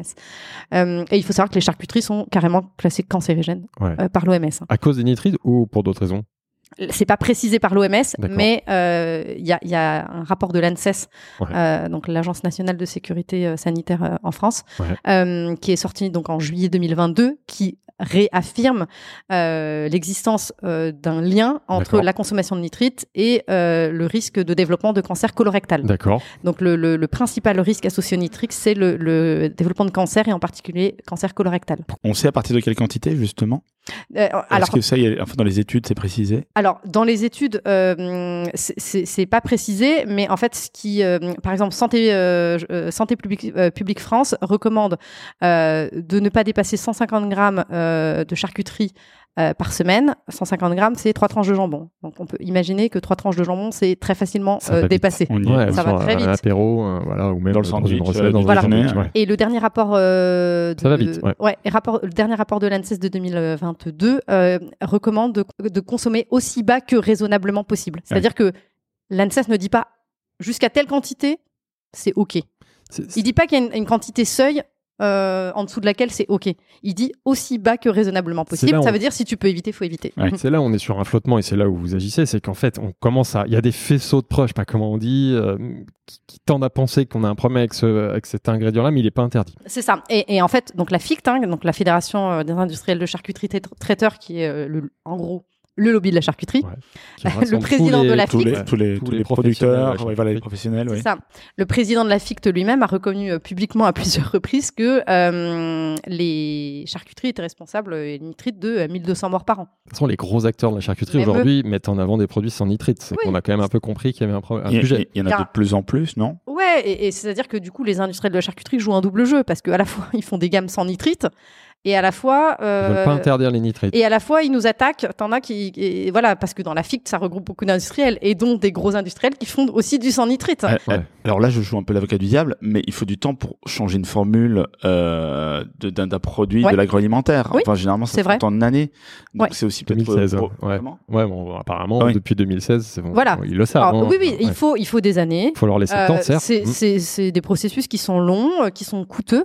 Maintenant, les nitrites, euh, c'est loin d'être nouveau. Euh, Les avis de, de, de l'OMS, ils ça. sont vieux. Ouais, c'est ça. Donc, euh, donc euh, ils auraient pu largement euh, mettre ça en place, mais en fait, le problème, c'est que euh, tant que euh, bah, tant qu'il n'y a pas un, un- là pour le coup un boycott des consommateurs et tant que euh, ils y voient pas un intérêt financier, Ouais. bah ils y vont pas. Pour- Pourquoi ils gardent les nitrites encore alors? Enfin, pour Quel est l'intérêt Oui, euh, Parce que si on arrive à sortir des gammes sans nitrite, pourquoi ils. Bah pour que les euh, nitrites, c'est un conservateur, c'est aussi ce qui permet au, au- au- au- notamment au jambon de garder sa couleur, Ouais. c'est- ça Et- bah, pourquoi ils le gardent? Bah, Parce que financièrement, c'est intéressant. Parce que ça tout. permet de produire moins cher et de les Ouais. garder plus longtemps. ouais. Voilà. Et qu'aujourd'hui, il n'y a pas tous les consommateurs qui sont prêts à payer plus cher un produit sans nitrite, parce que forcément, le produit sans nitrite, j'imagine, il est plus cher, non? Oui, il est plus cher, mais parce que euh, si demain ils se mettaient à faire que du sans nitrite, ce serait beaucoup moins cher, parce Ouais, qu'ils feraient des économies d'échelle Voilà. et les consommateurs auraient accès à des produits sans nitrite qui sont moins chers. Mais- Sauf qu'aujourd'hui, bah, comme ils font, comme ils continuent à maintenir deux gammes, une gamme sans nitrite beaucoup plus chère et une gamme avec nitrite moins chère, ils continuent de maintenir des inégalités d'accès au mieux manger. Alors que si demain ils transformaient toute leur chaîne de production pour ne faire que du sans nitrite, ça permettrait de réduire les coûts des charcuteries sans nitrite. Euh, Mais là où les consommateurs, donc nous, nous avons été hyper mal habitués, et, notamment par, euh, euh, par, par les industries, les industriels, pardon, c'est qu'aujourd'hui, du sans nitrite, un jambon, on va reprendre le- le- le- l'exemple du jambon, le jambon sans nitrite, il est gris. Alors il Et est on n'est gris. pas habitué. Oui non. Enfin, je veux dire, mais ce que je veux dire par là, c'est qu'on ouais. habitué à avoir du, du, du coloré, du rose, et pas seulement pour le jambon, mais pour plein de produits différents. Donc là, c'est pas juste pour la charcuterie, c'est pour vraiment euh, toutes, euh, voilà, plein de références différentes. On a été habitué à avoir plein de couleurs. Et là, aujourd'hui, on va nous dire de manger du jambon gris. Et effectivement, à l'œil, on se dit, on n'est pas habitué. Donc, il faut vraiment éduquer et accompagner le consommateur pour lui dire, attends, c'est, attendez, c'est gris. Pourquoi? Parce que c'est bon pour votre santé. Ouais. Ça Alors, fait pas tout le euh, consommateur va prendre le temps de raisonner à tout. Alors enfin, déjà, aujourd'hui, tu peux faire du jambon sans nitrite rose parce qu'ils mettent euh, du colorant de betterave. Ah. Voilà, ça c'est la première chose. Ouais, la deuxième ça, chose, c'est que moi, ça me fait un peu rire parce que du coup, effectivement, un des gros arguments des industriels pour défendre leur jambon avec nitrite, c'est de dire, mais attendez, si on fait du jambon sans nitrite gris, les consommateurs n'en voudront pas. Et t'as envie de leur dire, bah ouais, mais c'est vous ouais, qui avez c'est habitué les c'est consommateurs poule, ouais, c'est ça. à manger du jambon rose. Mais- donc à oui, un mais le moment, problème, c'est que ça euh, remonte à 50 ans et que nous, on a toujours connu ce jambon c'est rose. ça. Mais du coup, c'est un des arguments des industriels de dire de, de remettre la faute sur les consommateurs Ouais, ouais, et de comme- dire ce sont les souvent, consommateurs souvent, ouais. qui ne veulent pas de jambon gris. Mais non, c'est pas les consommateurs qui ne veulent pas de jambon gris, c'est les consommateurs qui pensent qu'effectivement le jambon est sûr. rose parce que vous nous avez habitués à penser ça. Et donc à ce moment-là, si on veut vraiment trancher, c'est à l'état de trancher. C'est Pas pour ça que vous, vous avez fait une pétition pour demander l'interdiction des nitrites. Parce Oui. qu'on se rend compte que c'est pas le consommateur, enfin le consommateur, il y comprend rien. Donc c'est pas lui qui va dire bah je vais arrêter de consommer ça. L'industriel, il Attends, va pas le prendre consommateur, il a suivi parce que la pétition, elle a quand même euh, Euh, connu un énorme succès. Ouais. Là, on parle peux nous dire? du grand public. Le grand public, c'est compliqué. euh, Enfin, je pense, non En fait, en fait, il y, a- y y les deux. C'est-à-dire qu'aujourd'hui, il y a plein de consommateurs qui effectivement arrêtent d'acheter du Ouais. nitrite. Mais et c'est pour ça que les- ça pousse, les, consom- ça pousse euh. les industriels à développer du sans nitrite. Ouais. Et donc, c'est déjà très bien.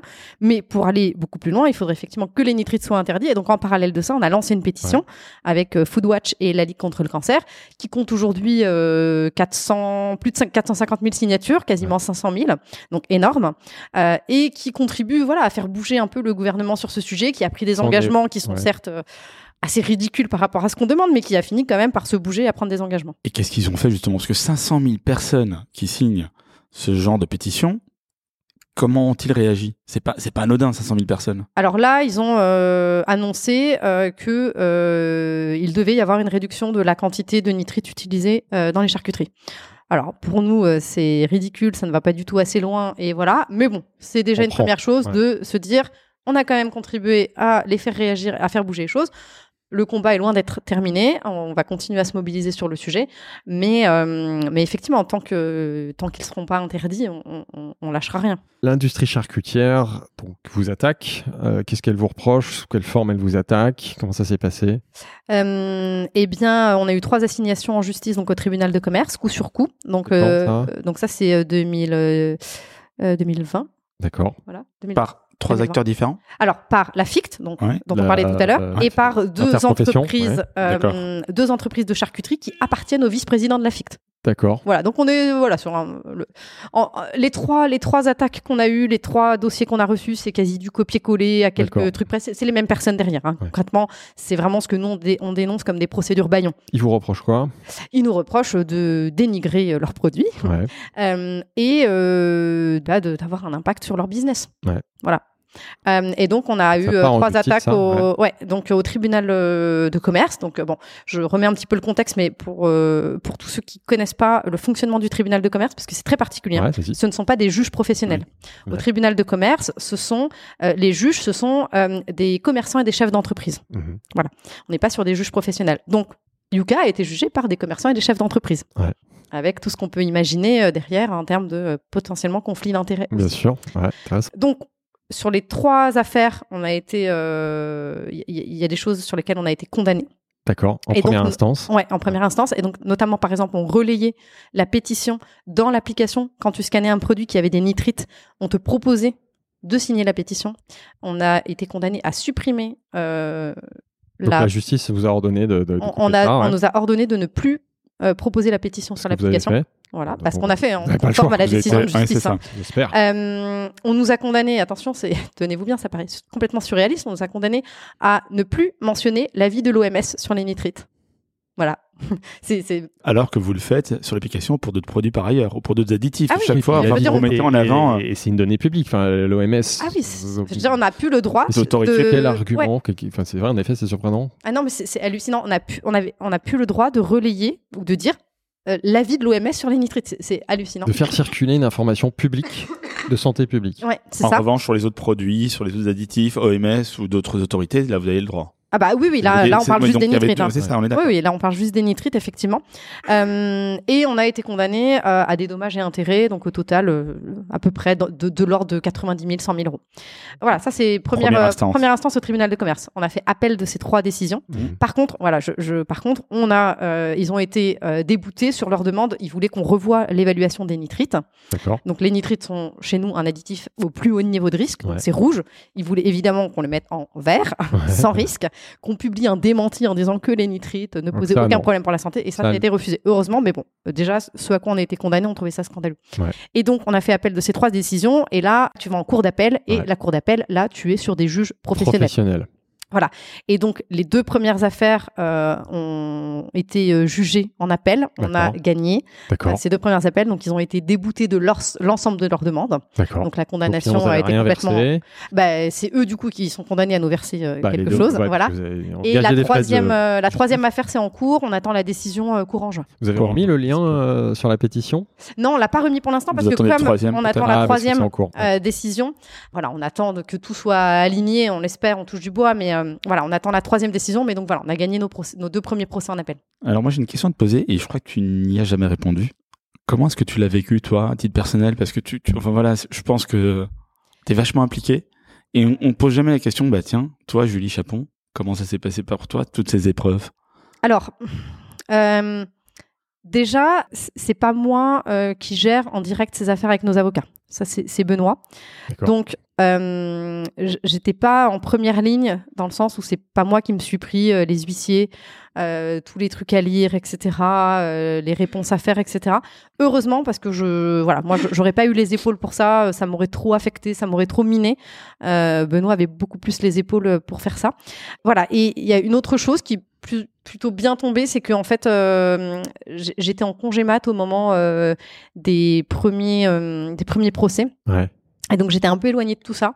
Et heureusement- ligne, première encore une fois. Heureusement parce que euh, voilà moi c'est clairement euh, voilà ça, ça peut clairement me miner et donc c'est pour ça que c'est pas moi qui, qui, qui- qui gère ces sujets. Moi je gère ensuite euh, la com derrière etc. Ouais, mais la com, c'est euh, déjà pas mal. En fait, t'étais en ouais, première la- ligne, Ouais, par contre, ouais, C'est vrai que c'était pas évident, mais et en même temps, même quand on a été condamné au début, c'est vrai que ça a été très dur parce que je me suis dit oh là là, je vais me prendre tous les médias qui vont me dire qu'on a été condamné, etc. Mais finalement, le fait qu'on ait été condamné, il y avait quand même, même les médias, euh, en fait, ont repris le truc en, en trouvant que c'était un peu scandaleux, quoi. Mais- Euh, et donc, il Ouais. n'y a pas eu de, de- de- moi, j'avais vraiment peur que euh, les médias nous dénigrent et disent que, en fait, euh, nos évaluations étaient pas Mm. pertinentes, etc. Et en fait, pas du tout, parce que je pense que les nitrites, il y a tellement d'infos dessus qui montrent que, que, que c'est mauvais que même les médias ont pas compris la condamnation et, Ouais. et, et du coup, les articles ont plutôt été dans en notre votre sens. faveur. Mais Ouais. c'est ce que je disais en intro. Est-ce que ça n'a pas été finalement un formidable alibi de communication pour prendre la parole déjà dans les médias, de nouveau reprendre la parole après le lancement et surtout pour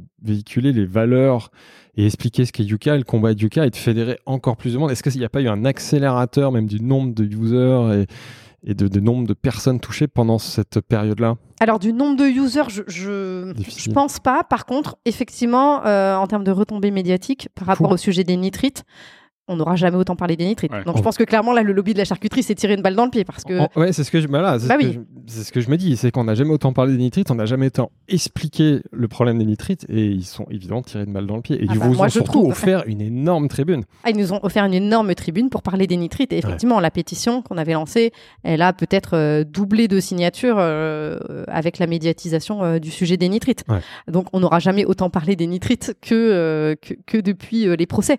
Euh, et donc aujourd'hui, même quelqu'un qui n'avait jamais entendu parler des Mm. nitrites avant, aujourd'hui on en a entendu parler. Et au moment d'acheter des nitrites, tu vois, même si t'es pas super bien renseigné, tu dis Hum, ce truc j'en ai entendu parler, je suis pas sûr que ce soit très bon. Et tu, tu- voilà, tu te poses quand même la question. Est-ce que t'as eu peur pour Yuka Ouais, ouais, j'ai eu peur parce que en fait, on s'est pris trois, en quelques mois trois attaques.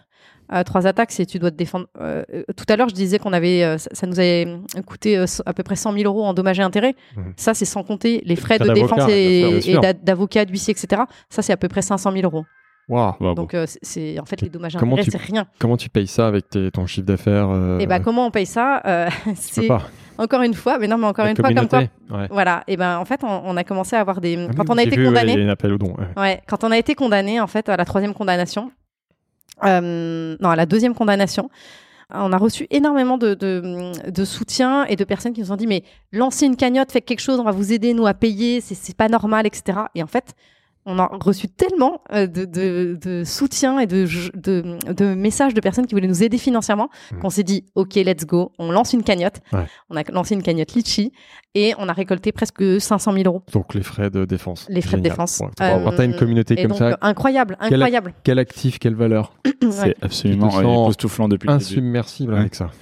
Et, et les investisseurs, quelles ont été leurs réactions à ce moment-là Enfin, en... Ouais, parce ils nous ont soutenus à fond, ouais. front, tout le monde a fait front. Enfin, Ouais, ouais, ouais. Ouais. euh, non, non, euh, tout le monde. euh, non, non, ils étaient, ils, étaient, ils étaient complètement derrière nous. euh, ouais, ouais. Non, franchement, ils étaient super. Et du coup, quelques mois après cet épisode, euh, est-ce qu'il y a des leçons que tu retires, tu- enfin, as envie de tirer de de cette euh, Qui est pas fini hein, d'ailleurs, on précise. Ouais, bien sûr. euh, que- ouais, ouais, c'est- ouais. oui, mais je veux dire, c'est vrai qu'on est en plein dedans encore. Ouais, ouais. Et, Est-ce qu'il y a des leçons déjà où tu te dis, euh, tiens, euh, enfin notamment la communauté, encore une fois, qui a été présente. Ouais. Force de la communauté, le soutien. ouais. Le soutien, ouais, c'est c'est incroyable. Je, je- enfin, je, je me, je pensais vraiment pas qu'on allait récolter autant. Et c'est génial. Non, une leçon, c'est que, et ben finalement. euh, ça fait peur les lobbies, mais euh, mais en fait, faut aussi se dire que en tant que consommateur et consommatrice, euh, euh, on a du pouvoir. Parfois, c'est vrai qu'on a l'impression d'être un peu démunis et désarmés par, face aux lobbies parce qu'ils ont un pouvoir énorme. Euh, mais finalement, euh, si on s'y met tous ensemble et si on se bat tous ensemble, en fait, on peut, on peut y arriver. Et, euh, et voilà, et je trouve que ça donne beaucoup d'espoir euh, de se dire que euh, voilà qu'on peut, qu'on peut faire bouger les choses, que les lobbies sont certes très puissants, mais qui sont pas invincibles et qu'on est bien plus puissants en tant que citoyens et citoyennes euh, tous ensemble. Mais est-ce que finalement, toi aussi, t'es pas, enfin, pour moi, t'es aussi un lobby. On est tous des lobbies. On est tous des inf- on Ouais. influence tout le monde. Bah et ouais. toi et ta communauté euh, qui est monumentale, ben tu, tu, enfin, tu dis que les lobbies font peur, mais enfin quelque part, toi aussi, tu, tu, tu fais partie du, du, Ça dépend du de la cause, mais oui, bien sûr. Oui, non, mais ça Bah, dépend en de la fait, cause. Toutes quand- les causes. cherche euh, quand tu, lances une, euh, quand tu lances une pétition qui demande au gouvernement euh, d'interdire les nitrites et que tu récoltes 500 000 signatures, oui, tu peux considérer que c'est du lobbying. euh, oui, tu, tu, peux, tu peux, bien sûr. Et, et en fait, effectivement, tu as du lobbying, euh, euh tu as les industriels qui font du lobbying, hein, les gros industriels, mais euh, bah, Greenpeace a une grosse force de sûr. lobbying. Euh, oui, c'est. Tous les métiers, enfin, ouais. oui, effectivement, ouais, les ouais, associations peut-être pas avec les mêmes moyens, mais tout le monde en fait. Pas avec Exactement. les mêmes moyens, c'est ça le problème. Et est-ce que tu as eu des soutiens euh, du coup des politiques Est-ce que tu as eu euh, Est-ce qu'ils prêtent attention justement, à, encore une fois, bah, à Yuka, à Julie Chapon, aux 500 000 personnes qui signent euh, derrière? Enfin, est-ce que ça tu viens avec un rapport de force qui est monumental aussi? Bah, à Yuka et à Julie Chapon, euh, pas forcément, mais à 500 000 signatures sur une pétition, euh, oui, ça, euh, quand t'es le gouvernement et que t'as une pétition qui a 500 000 signatures, oui, t'es obligé d'y porter de l'attention. Les politiques, euh, bah oui, t'as des politiques. Tu parlais de Richard Ramos. Euh, il est très, très, très, très engagé sur le combat euh, anti-nitrite. Mmh. Et donc, il a porté effectivement une proposition de loi. Euh, il essaye de faire, de faire bouger euh, les choses là-dessus. Euh, voilà, t'as d'autres, t'as d'autres députés qui ont, qui ont fait d'autres propositions de loi concernant les nitrites, par exemple, pour étiqueter les produits à base de nitrite en disant que c'est des produits qui sont potentiellement cancérigène. Euh, ah ouais, comme dans le tabac, quoi. les nitrites, tu ouais, ouais, un truc comme presque. ça. Euh, presque. Et euh, donc, euh, oui, oui, t'as as, des politiques. Donc ça bouge dans la sujet. sphère Ça bouge, ouais, ouais, ça bouge. Ouais. Parce que c'est ce qu'on disait tout à l'heure. Pour régler définitivement le débat, il faudrait que ce soit en effet un additif interdit, ouais. certainement. Et, et, quels sont les autres acteurs présents à vos côtés dans ce débat public, justement? Bah, les deux gros acteurs, c'est euh, Foodwatch et ouais. la Ligue contre le cancer, hein, mm -hmm. puisqu'on a mené cette pétition euh, de front euh, ouais. ensemble. Euh, et euh, voilà, après, tu as plein de personnes, euh, t'as as plein de personnes impliquées hein, sur ce sujet. Tu as un journaliste qui s'appelle Guillaume Coudray, qui est très très engagé aussi sur ce combat, qui a écrit deux livres passionnants sur le sujet. Voilà, tu as des députés qui portent des propositions de loi portant sur les nitrites. Enfin voilà, ça, ça, ça bouge quand même. Parfait. Avant de parler de l'avenir de Yuka, parlons quand même de l'impact environnemental et de cette dimension que vous avez rajoutée en 2021 dans, dans Yuka. Donc évidemment, le premier souci, on l'a compris, c'était d'aider les consommateurs à mesurer l'impact sur leur santé. Là, vous avez créé donc l'EcoScore pour mesurer, donc ça s'appelle EcoScore, pour mesurer l'impact environnemental. Est-ce que tu peux nous en dire plus? Comment ça fonctionne? Oui, donc euh, effectivement, on a créé l'EcoScore pour mesurer l'impact environnemental, environnemental, parce... ouais. ouais. environnemental des produits alimentaires, ouais. euh, parce que bah, on a reçu énormément de demandes sur le sujet, que c'était une évolution assez naturelle euh, du projet. Euh, on a passé deux ans à construire la méthodologie et donc euh, bah, aujourd'hui on analyse l'impact environnemental du produit en prenant en compte l'ensemble des impacts que peut avoir un produit alimentaire sur la planète tout au long de son cycle de vie. Donc de sa Comment ça fonctionne Production au niveau de l'élevage, de la ouais. culture, etc., jusqu'à son emballage, sa recyclabilité, etc., sa fin de vie en fait. Et donc on prend en compte tous les impacts, donc tout ce qui va être gaz à effet de serre, tout ce qui va être impact sur la biodiversité, etc., etc. Et donc on va notamment, alors on va prendre en compte évidemment euh, le mode de production, c'est ouais. le plus impactant, hein, c'est ouais. vraiment la partie production euh, c'est là où se, se, se concentre euh, le maximum euh, des impacts. Et donc c'est pour ça qu'aujourd'hui, bah, euh, par exemple, toute, euh, toute la viande, hein, c'est ce qui va avoir énormément d'impact parce qu'au niveau de la production, ouais. mmh. au niveau de la production, la, la, la, la, production de, de l'élevage ouais. est très très énergivore et, et, et génère beaucoup d'émissions de, de, gaz à effet de serre. Ouais. On va prendre en compte le transport. Bien sûr. Donc euh, voilà, quand tu as plein d'ingrédients qui viennent des quatre coins du monde, euh, etc. On va prendre en compte l'emballage, sa recyclabilité. Ouais. On prend vraiment en compte euh, tout ce que voilà, tous les impacts que peut avoir un produit euh, sur euh, sur sur l'environnement. Et donc on en déduit un éco-score. Donc c'est une lettre qui va de A à E. Ouais. Avec Ça. C'est vraiment créé par vous, l'algorithme, la, la règle, c'est vraiment. Alors, là, il n'y a pas de Nutri-Score est... que vous avez réutilisé comme pour la partie non. santé, nutrition. Alors si, on a Agribalise, qui est une une base de données mise à disposition par l'ADEME. Donc donc euh, voilà, agence publique pour la transition voilà, euh, la écologique. Transition écologique. Ouais. Euh, et donc on a repris Agribalise et puis on l'a complété par d'autres indicateurs, un peu comme le Nutri-Score, euh, parce qu'on considérait qu'il manquait plein de choses. Donc là vous l'avez créé, c'est la différence avec le Nutri-Score qui existait, c'est que là vous avez créé votre. Euh, Alors on a on a créé l'éco-score, mais on s'est basé sur les données d'Agribalise, données, d'accord. Voilà, qu'on a complété par d'autres indicateurs. Ouais. Donc pareil, hein, toute la méthodologie est publique, il y a tout ouais. un site web qui explique toute la méthodologie de manière très complète. Euh, et donc, on a, on, on a co-créé ça avec un un collectif. On est 12 acteurs à porter euh, cet éco-score. Ils ont quel profil? Tu peux les citer, ouais. Bah, on a Open Food Facts, D'accord. voilà. Euh, on a euh, Marmiton qui, affiche aussi ça. On a euh, Eco2 qui est, un, qui est un cabinet avec lequel on a beaucoup travaillé sur la méthodologie. D'accord. Voilà, on a voilà, on est une douzaine, Ok, une douzaine d'acteurs. ouais. On a fait même des expérimentations avec certains certains distributeurs qui l'affichaient sur sur qui affichaient l'éco-score sur leur site leur site web sur les produits. D'accord. Et voilà, c'est disponible uniquement en France pour le moment parce que c'est assez compliqué d'adapter la méthodologie euh, dans d'autres pays. Ouais. Donc pour l'instant, c'est euh, disponible en France. Euh, Pour combien de produits? Sur les 4 millions, enfin sur les 2 millions et demi que vous avez pour. euh, Pour la partie food euh, je, alimentaire. je, je saurais pas te dire sur combien de produits, mais sur beaucoup, euh, je dirais que en gros 80% des produits que tu scannes en France ont un éco-score. Et l'éco-score 80%. 80% des Ah, produits scannes ont un éco-score. Ah oui. Ouais. Ah, je le dis un peu au doigt mouillé, hein, mais Non, non, voilà. mais c'est- comme. la majorité. vous l'avez lancé qu'en 2021. Ouais, donc depuis, pareil, la base, elle, elle s'est enrichie. Et là, le fonctionnement, c'est pas une note, c'est une lettre. hein, c'est une lettre ABCDE euh, E avec un code couleur qui va du vert au le rouge. Nutri-Score à la base. euh, C'est ça. si Et, et là, c'est pas du collaboratif, donc c'est encore plus dur pour vous d'aller chercher. C'est du chaque collaboratif. Ah bon? Ouais, ouais, c'est du Ah, collaboratif. pas avec le consommateur. avec le consommateur Bah, Qu'est-ce qui renseigne le consommateur Eh ben, le consommateur, euh, donc on va te demander euh, donc la liste d'ingrédients si on l'a pas, mais en général on l'a. On va te demander euh, s'il y a des labels, Ouais. donc notamment label bio, label rouge. voilà, il y a d'autres labels qu'on prend en compte. On va te demander de prendre en photo les s'il y a des origines qui sont Ouais. indiquées. Parce que parfois, c'est pas forcément indiqué dans la liste d'ingrédients, c'est indiqué à, à part. Euh, et on va te demander les emballages. D'accord. Donc typiquement, j'en sais rien, t'achètes un, tu vois, un produit sur le ge- surgelé, t'as ta barquette Ouais. qui est en plastique avec Ouais. ton Ouais, opercule, je blablabla.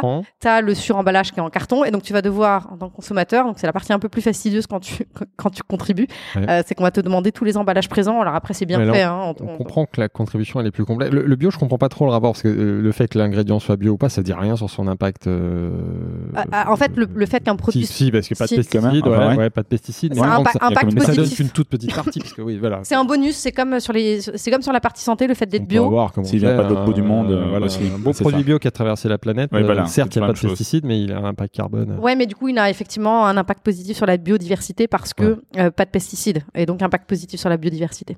Et donc là, pareil, vous récupérez toutes ces données, vous les Trituré, vous les triturez, travaillez. Ouais. voilà. ouais. Quelle différence par rapport aux autres euh, labels type Planet Score euh, Eh ben, Ouais. la différence, c'est que même- l'éco-score, c'est indépendant. Le Planet Ouais. Score, c'est pas indépor- indépendant, c'est porté par les industriels du bio. Ouais. Euh, dans les partenariats, tu retrouves euh, des, des, des, des organisations comme euh, Interbev, qui est. Ouais, la filière, euh, Filière d'élevage, ouais. ouais. Donc, on n'est pas vraiment viande, sur. viande, viande, viande, ouais. Donc Planet Score, on n'est pas vraiment sur un score indépendant, on est sur un score qui est porté par le, un peu par le, le, le- le lobby du bio, D'accord. Euh, et qui d'ailleurs, euh, c'est pour ça que je te disais tout à l'heure, euh, le bio, euh, parfois on a l'impression que c'est que des gentils, mais en fait derrière il y a aussi des enjeux business et en fait ils sont drivés par le business. hein. Ouais.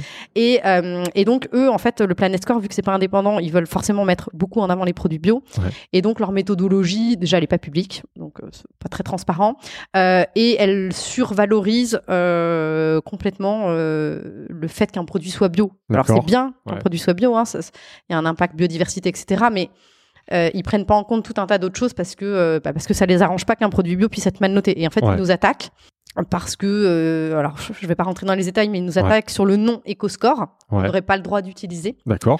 Mais euh, pour nous derrière, c'est clairement du lobbying pour euh, contre l'éco-score parce que bah, ça ne les arrange pas qu'on puisse mettre un mauvais éco-score sur des produits bio et notamment sur des produits animaux. D'accord. Donc, bah, tu, tu- tu scannes du bœuf bio. Bah oui, le bœuf bio, il a beau être bio, mais c'est du bœuf. Et le Mhm. bœuf, ça a un impact environnemental très important. Et donc, c'est, ça a un mauvais éco-score. Et ça, je pense que ça ne leur plaît pas et que c'est pour ça que, qu'on, fait face à ces attaques. C'est clair. Est-ce que ça marche Parce que même si ça fait deux ans qu'il est mis en place, c'est vrai qu'aujourd'hui, Yuka, moi je l'associe encore comme beaucoup à la partie nutrition, moins à la partie environnementale. Est-ce que c'est une perception personnelle? Est-ce que c'est partagé? Est-ce que Euh, ça marche. On a, Ouais. enfin, oui, on a plein d'utilisateurs. Je, je, je saurais pas te dire en quantité. sais pas comment le non, je, quantifier, saurais- bien je- sûr, ouais. je, je pourrais le quantifier. Il aurait fallu que je regarde euh, avant, mais euh, non, non, on a, on a, on a beaucoup de gens qui l'utilisent.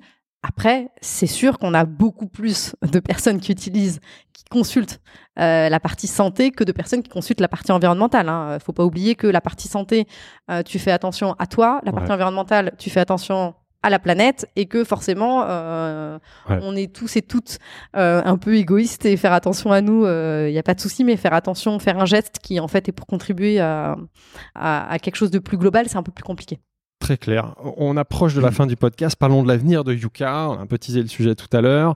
Euh, quels sont les gros enjeux aujourd'hui du développement de Yuka? Euh, et ben gros enjeu euh, international L'international. euh, Eh oui. Bon, quelles sont les actualités? Alors, et ben la grosse actu je, je, je sais que vous savez bah oui, tout, le monde, tout le monde sait, c'est public. Alors, on le sait, mais peut-être que je. Mais tu vas nous raconter. Euh, la grosse euh, actu, c'est que euh, avec mes associés, on part s'installer aux États-Unis euh, pour y développer Yuka, parce que ça fait un an et demi maintenant que euh, les US, euh, bah, on enregistre une très très grosse croissance, Ouais. mais qu'on a personne sur place, qu'on a personne pour parler aux médias, C'est hallucinant. personne pour euh, voilà. Et Vous donc, avez combien? Tu m'as dit 4 ou 6, j'ai oublié. Euh, 4 euh, Non, 6 millions aux Ouais, USA. 6-7 millions, un truc comme ça. Et il n'y a Euh, personne sur place. Il n'y a pas y a de bureau, il n'y a pas de représentant, il n'y a pas de freelance, il n'y a pas un VIE, il n'y a rien. Il y a rien, il y a personne Donc sur là, place. vous allez, vous allez mettre un coup d'accélérateur. Avant qu'on en parle un peu plus en détail, j'ai une première question de quelqu'un que tu vas reconnaître et qui se présente. Salut Julie, euh, Guillaume du Slip. Euh, on m'a proposé de te poser une question, donc évidemment je prends euh, la balle au bon. Ma question elle va être sur votre développement que vous allez faire, vous- qui est déjà bien embrayé aux États-Unis, ce qui est assez dingue. Hein, franchement, il y a quand même peu de- d'exemples de, d'entreprises françaises qui arrivent à faire un démarrage aussi fort que ce que vous êtes en train de faire. Donc bravo à l'équipe d'abord. Et ensuite, bah, comment est-ce que tu expliques le fait qu'au-delà de, de- de- d'un, début TikTok, je crois. hein. Euh, comment est-ce que tu expliques que ça s'installe aussi fortement aux États-Unis euh, et comment ça va durer dans le temps, là où euh, voilà, on sait qu'ils ont des habitudes alimentaires et des modes de consommation très très très différents de nôtres. Donc voilà, est-ce que tu peux nous en dire un mot, mais, mais sur un fond de grand grand bravo sur ce, ce beau développement aux États-Unis? Donc j'adore sa présentation, Guillaume Duslip. Voilà. Alors, pour ceux qui l'ont pas reconnu, c'est Guillaume Gibaud, du- du le Slip fondateur français, du slip français. voilà. qu'on salue et on remercie. Ouais, pour sa contribution. Alors, quelles sont les raisons, selon toi, du succès rapide déjà de, de Yuka aux US Euh, bon, déjà, merci, euh, merci à Guillaume pour son petit mot, ça fait plaisir. Alors, quelles sont les raisons? Euh, bah, Il en a parlé, un peu parlé, Ouais. mais bah, merci TikTok. C'est vrai, c'est fou ça. Ouais. Ouais, ouais, merci TikTok. En fait, euh, pour revenir un petit peu sur, sur l'histoire euh, des US, parce que c'est quand même, c'est quand même intéressant. Ouais. On a lancé les US euh, un peu au milieu de la période Covid, etc. Donc pas très euh, stratégique. Ouais. Et euh, pendant euh, un an, un an et demi, ça a marchoté. aux US, c'est-à-dire que bon, la croissance était pas ouf par rapport en plus à la population américaine, Ouais. et donc on s'est dit bon, on va pas y mettre plus d'efforts que ça. On y a mis, on, on y a mis des Tu efforts. lances tu, tu- tu Ouais. lances l'application disponible. Enfin, déjà, tu l'as. Elle est en anglais, mais ça veut dire qu'il faut, quand même que tu crées T'as pas tout le beaucoup de- catalogue de Ouais, t'as pas produits beaucoup de produits initialement. Ouais, quand je dis on lance aux US, c'est déjà on rend l'application disponible sur les stores. Déjà. C'est ça le Mais il lancement. faut hein, pas... que, il faut que les Techniquement, contenus. c'est ouais, pas- voilà. Euh, les contenus étaient déjà traduits en anglais, ça c'était voilà. Ouais, non, mais mais la les base, produits la locaux. base de et la base de données, bah, effectivement, euh, ce qu'on fait, c'est que euh, déjà, il existe une grosse base open source euh, aux US sur laquelle on se Aussi, on, ouais. on réutilise et qui elle autorise euh, le mix avec d'autres bases de données. Donc Ah oui, on donc peut on la peut utiliser récupérer et mixer avec notre base de données. Donc ça, c'est, c'est génial. Et on fait appel à des freelances euh, sur place pour aller dans les magasins compléter un max de produits. Donc on prend euh, genre 5 C'est freelances. le collaboratif, ouais. Voilà. Et quand on a 80% de, à peu près de taux de reconnaissance, Ouais. Je dis pas 80% de référencés, hein, je dis 80, de- 80% des produits, j'ai 80% de taux de reconnaissance de scan. Souvent, tu scans quand même les mêmes produits. C'est les produits euh, stars, ouais, Voilà. stars, phares sur les mêmes produits. ouais. Ouais. Et donc, euh, et donc on lance. Et donc, euh, quand je dis on lance, c'est on met l'appli dispo sur les stores, on fait une campagne de, un peu une petite campagne de communication, on essaye de faire un peu de RP, de contacter des journalistes, ça ne marche pas. À distance toujours. Ce que À distance, personne lance- ne répond. ouais, le lancement français, là, tu reprends les mêmes recettes, mais là, ça marche pas. Oh, ça marche pas. Je refais Ouais. la même chose, mais ça marche pas. Je veux Tu dire, cherches t'es- t'es- l'adresse de. je T'es sais un pas journaliste quel- ouais. américain, tu vois une petite Hello, française hello. qui t'écrit, qui te dit coucou mon app française, je la lance aux US, je pense que ça te parle pas du tout. Ouais. Euh, donc ça marche pas, enfin ça marche pas, je veux dire. Ça marchote, euh, Ça marche fait, pas à hein. l'échelle de ce que tu as connu en France et qu'on a évoqué tout à l'heure. Carrément pas. La euh, communauté française sur place, ouais, est-ce qu'elle voilà. relaie un petit peu ou pas Elle forcément relaie un peu, mais mais c'est pas utilise, du hein tout, euh, c'est pas du tout un truc Ouais, massif. pas la même chose. Et donc euh, voilà. Que un million d'utilisateurs en un mois, non, c'est nul. quoi. Non, non, beaucoup moins. Non, non, beaucoup moins. Euh, et donc, euh, et donc voilà, on y met un peu d'effort et puis au bout d'un moment, on se dit bon, ça marche pas plus que ça, c'est pas grave. Ouais. Et puis on a lancé, l'app est disponible pour ceux qui veulent et euh, et puis voilà. Et donc euh, comme ça pendant un an et demi. Euh, et puis un jour, euh, énorme pic mais vraiment du jour au lendemain, un pic énorme aux US. Ça, ouais. Et Mais un pic comme, euh, comme on connaît uniquement quand on passe euh, au JT de TF1, un Ouais. truc énormissime. Et donc on essaye de, de, de De comprendre. On voit que ça vient des US, on sait pas d'où. Donc on passe la journée à chercher, à regarder si on a eu un passage média, un truc à la radio, on, on regarde sur, euh, voilà, sur Google, dans les actus, etc. On ne, on ne voit rien. Et ça dure comme ça une journée, puis le lendemain, on comprend toujours pas, etc. Et j'ai une cousine, une petite cousine qui a, qui a 16 ans, qui vit aux US, et qui m'envoie sur Insta un lien euh, TikTok. Donc moi, j'ai pas TikTok, hein, je suis clairement trop vieille Ouais, pour ça. ouais. Et elle m'envoie un lien TikTok, et donc bon, tu peux quand même, euh, sans avoir de compte, accéder à la vidéo. Ouais. Et là, je, donc je vois une vidéo euh, d'une fille sur, euh, sur TikTok, euh, et je vois un truc genre 4 millions de vues. Ouais. Et là, je fais Ah, Ah, c'est punaise, ça. c'est ça. Ouais. Ouais. Là, je comprends direct que c'est ça. 4 millions de vues sur un post. Qui, Je qui- comprends que c'est ça. Qui est elle parle de Yuka de l'app, Ouais. du, du coup. Mais elle parle même pas. En fait, elle parle, elle parle même pas. C'est- et C'est c'est même pas une influenceuse. Hein. C'est une, c'est une. Ouais, comme sur TikTok. C'est la magie compte, euh, Parfois, l'algorithme pousse quelqu'un un euh, qui n'est pas un influenceur, mais ça fait un million de vues. Mais oui, elle a, elle a 200 abonnés. Enfin, Ouais, je veux ça, dire, ouais. elle a fait une vidéo avec euh, où juste tu vois juste l'écran qui scanne des produits avec une grosse musique derrière, Et c'est tout. Et ça part. Et, euh, elle scanne des, cosmétiques. Et là, euh, je pense qu'elle, elle voit le truc, et du coup, elle refait quelques jours après une autre vidéo un peu similaire. Mm. Elle fait 3 millions de vues. D'accord. Et donc en fait, donc Jean, ça c'est là, elle est Jean. devenue influenceuse. Exactement. Même pas. Je pense qu'elle s'est même pas rendu compte de ce qu'elle a eu comme impact sur Yuka. Ouais. Et, euh, et donc le truc décolle en janvier 2022. Et en fait, c'est c'est jamais retombé. Wow. D'accord. Voilà, euh, c'est jamais retombé. Il y a un espèce de bouche-oreille qui s'est mis en place, etc., etc.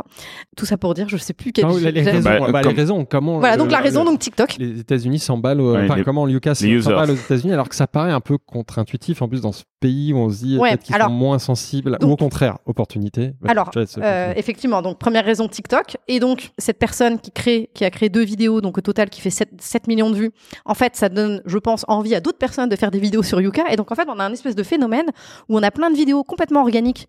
Mhm. Qui se font euh, sur Yuka et où en fait euh, bah, le truc ne retombe pas parce que du coup il y a plein de gens qui se mettent à faire des vidéos sur Yuka et nous on demande Vous, rien avez- à personne. vous pas Vous l'entretenez pas, il y a pas, vous avez pas Alors, besoin de on- créer des alors trucs, moi j'essaye de l'entretenir parce que je me dis ok il se passe un truc donc je ouais. grâce à un de nos investisseurs euh, donc Damien Morin il me met en contact avec un ami à lui qui a une agence euh, aux US euh, et donc je fais une mini campagne euh, d'influenceuse euh, aux, aux- aux US où là pour le coup je paye 10 personnes Ouais. pour faire des vidéos TikTok sur Yuka Ouais. Pas du tout le même impact Ouais. je veux dire c- c- c- Là, tu mets de l'argent et ça marche pas. Bon, Il y, en a une, il y en a Un une, non, il y, en a qui a fait, euh, qui a, qui a dépassé le million de vues, mais c'est la seule. Ouais. Mais rien à voir avec les vidéos organiques. On a retenté une deuxième campagne à un moment, euh, pareil, euh, pas ouf, et donc on a arrêté les campagnes euh, payées euh, TikTok. Et en fait, on ne peut compter que sur des vidéos organiques, donc on sait pas quand elles vont arriver euh, ni comment. Ouais. Mais du coup, ça fait un truc où euh, maintenant tous les mois il y a des vidéos sur Yuka. Alors, euh, et du coup, il y a le, le, le bouche-oreille qui s'est mis en place, etc. Et donc maintenant, ça fait qu'on a une acquisition régulière assez forte aux US. Donc c'est la première raison euh, pour expliquer les US.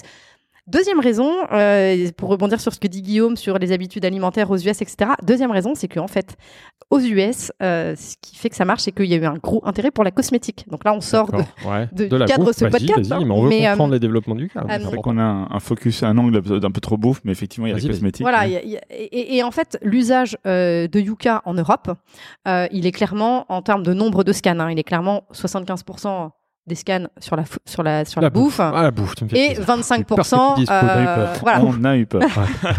non, et 25% sur la cosmétique, les produits d'hygiène. La répartition, c'est à peu près ça. hein. Ouais. Euh, Aux US, c'est l'exact opposé. C'est 75% de cosmétique Pour l'instant.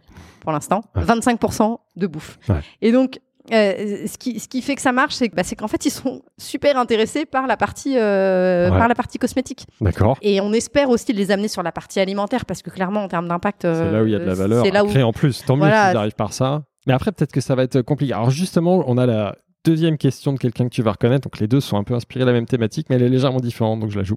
Hello Julie, j'espère que tu vas bien et que le grand voyage se prépare. Je me demandais comment est-ce que tu vas positionner Yuka aux États-Unis quand on sait que leur culture de la nourriture est quand même bien différente de la nôtre. Je t'embrasse très fort et je te souhaite une belle aventure. Est-ce que tu l'as reconnu Ouais, c'est Lucie. C'est Lucie Bage de Too Good To Go qui te pose te cette question qui est voilà. Euh, Comment tu vas positionner Yuka aux US dans le contexte que- qu'elle vient de décrire? Très bonne question. Ouais. Euh, je n'en sais rien. Euh, et c'est pour ça qu'on y va.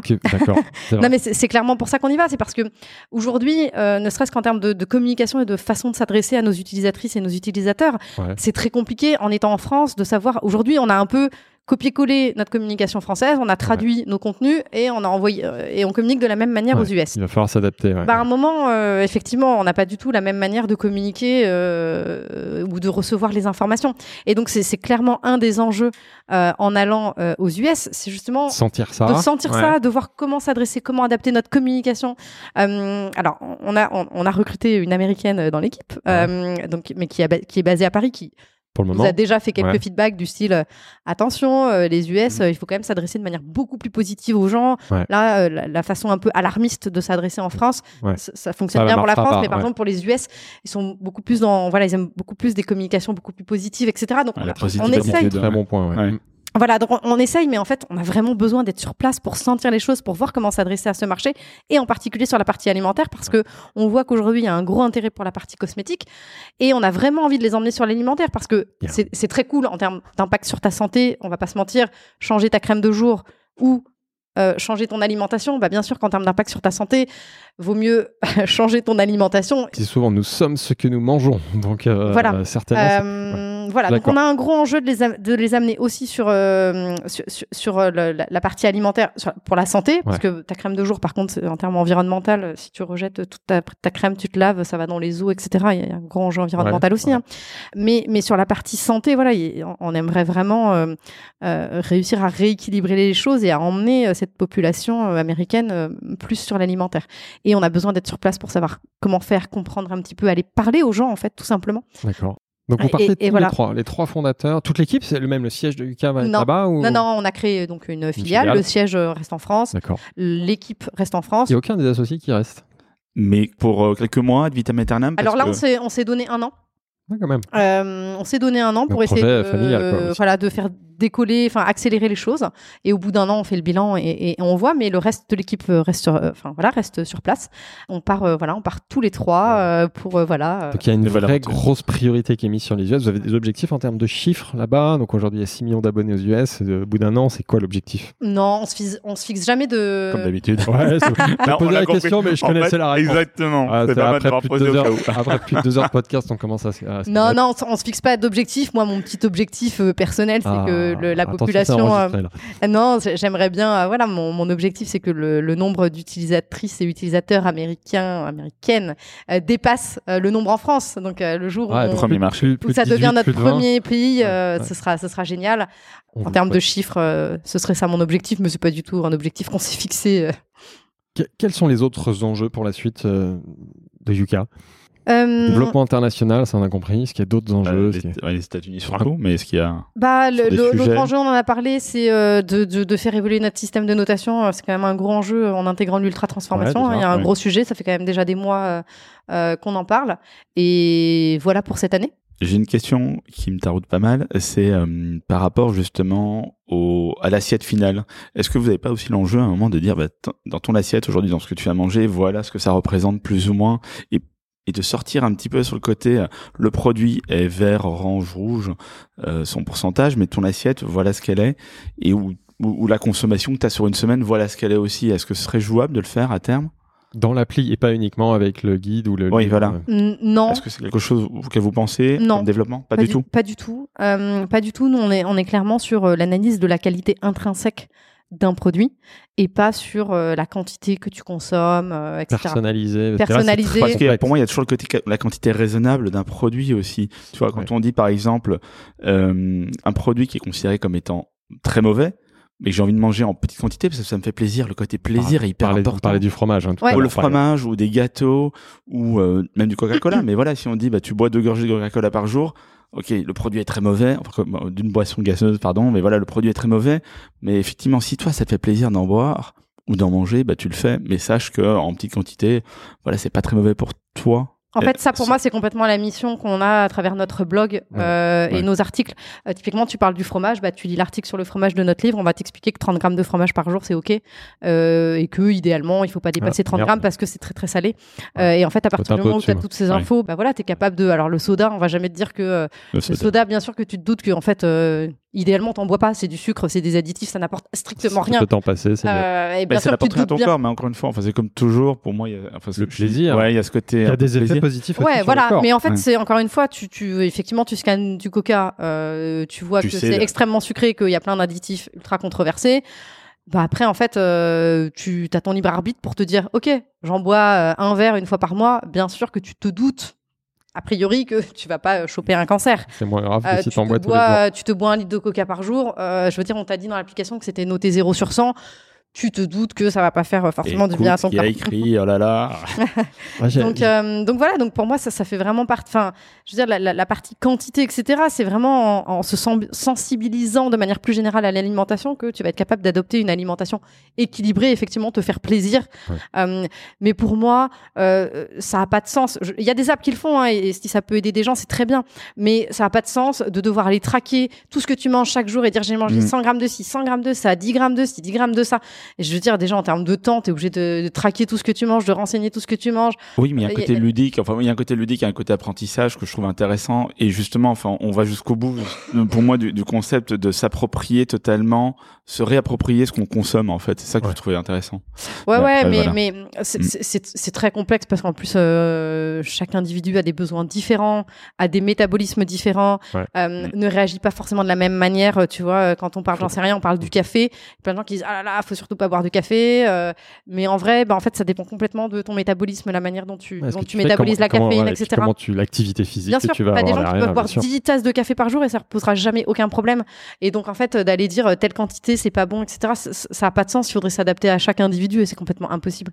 J'ai une question très difficile où il faut que tu sois complètement objectif. Quelles sont les limites aujourd'hui du Yuka? Est-ce que tu as des frustrations? Et dans l'idéal, qu'est-ce que Euh, améliorer?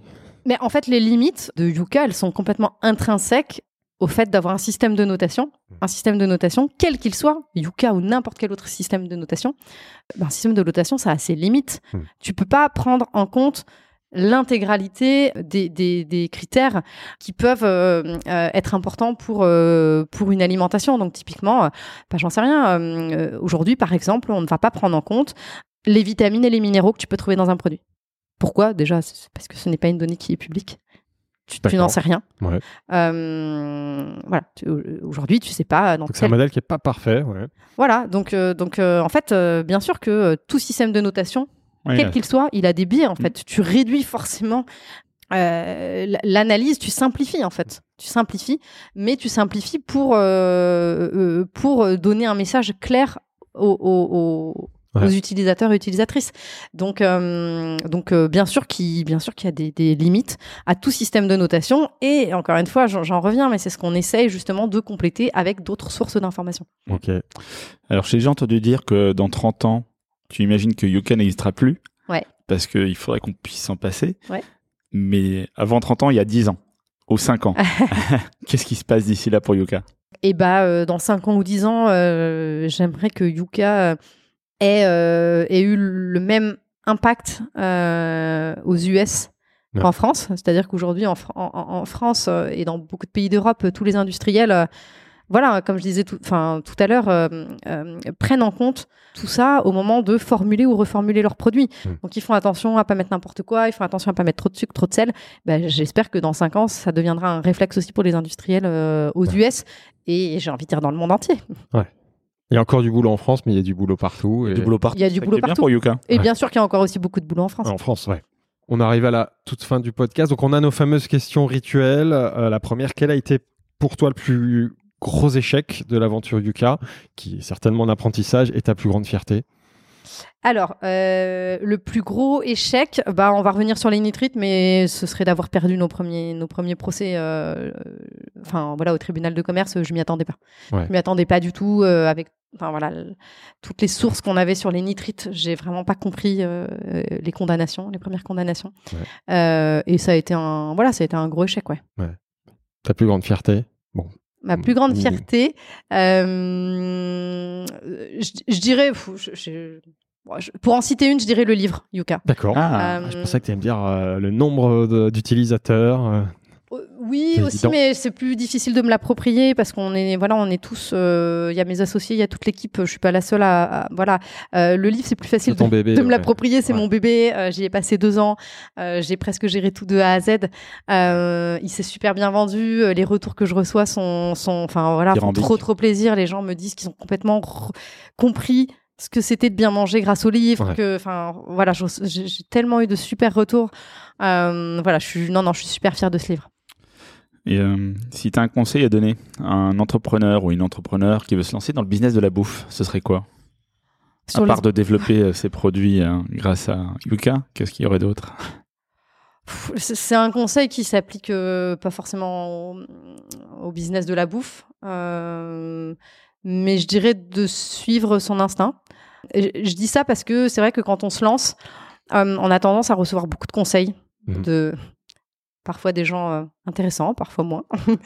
Euh, mais tout le monde y va de son petit conseil, de sa petite anecdote, et alors encore plus les entrepreneurs qui euh, ont réussi et qui pensent que du coup, euh, Ils ont la recette. Ils ont la recette du succès, alors que bah, pas du tout. En fait, c'est pas parce que tu as réussi une fois un truc en faisant de cette Dans- manière dans que ça s'applique à tout le monde. particulier, ouais, ouais.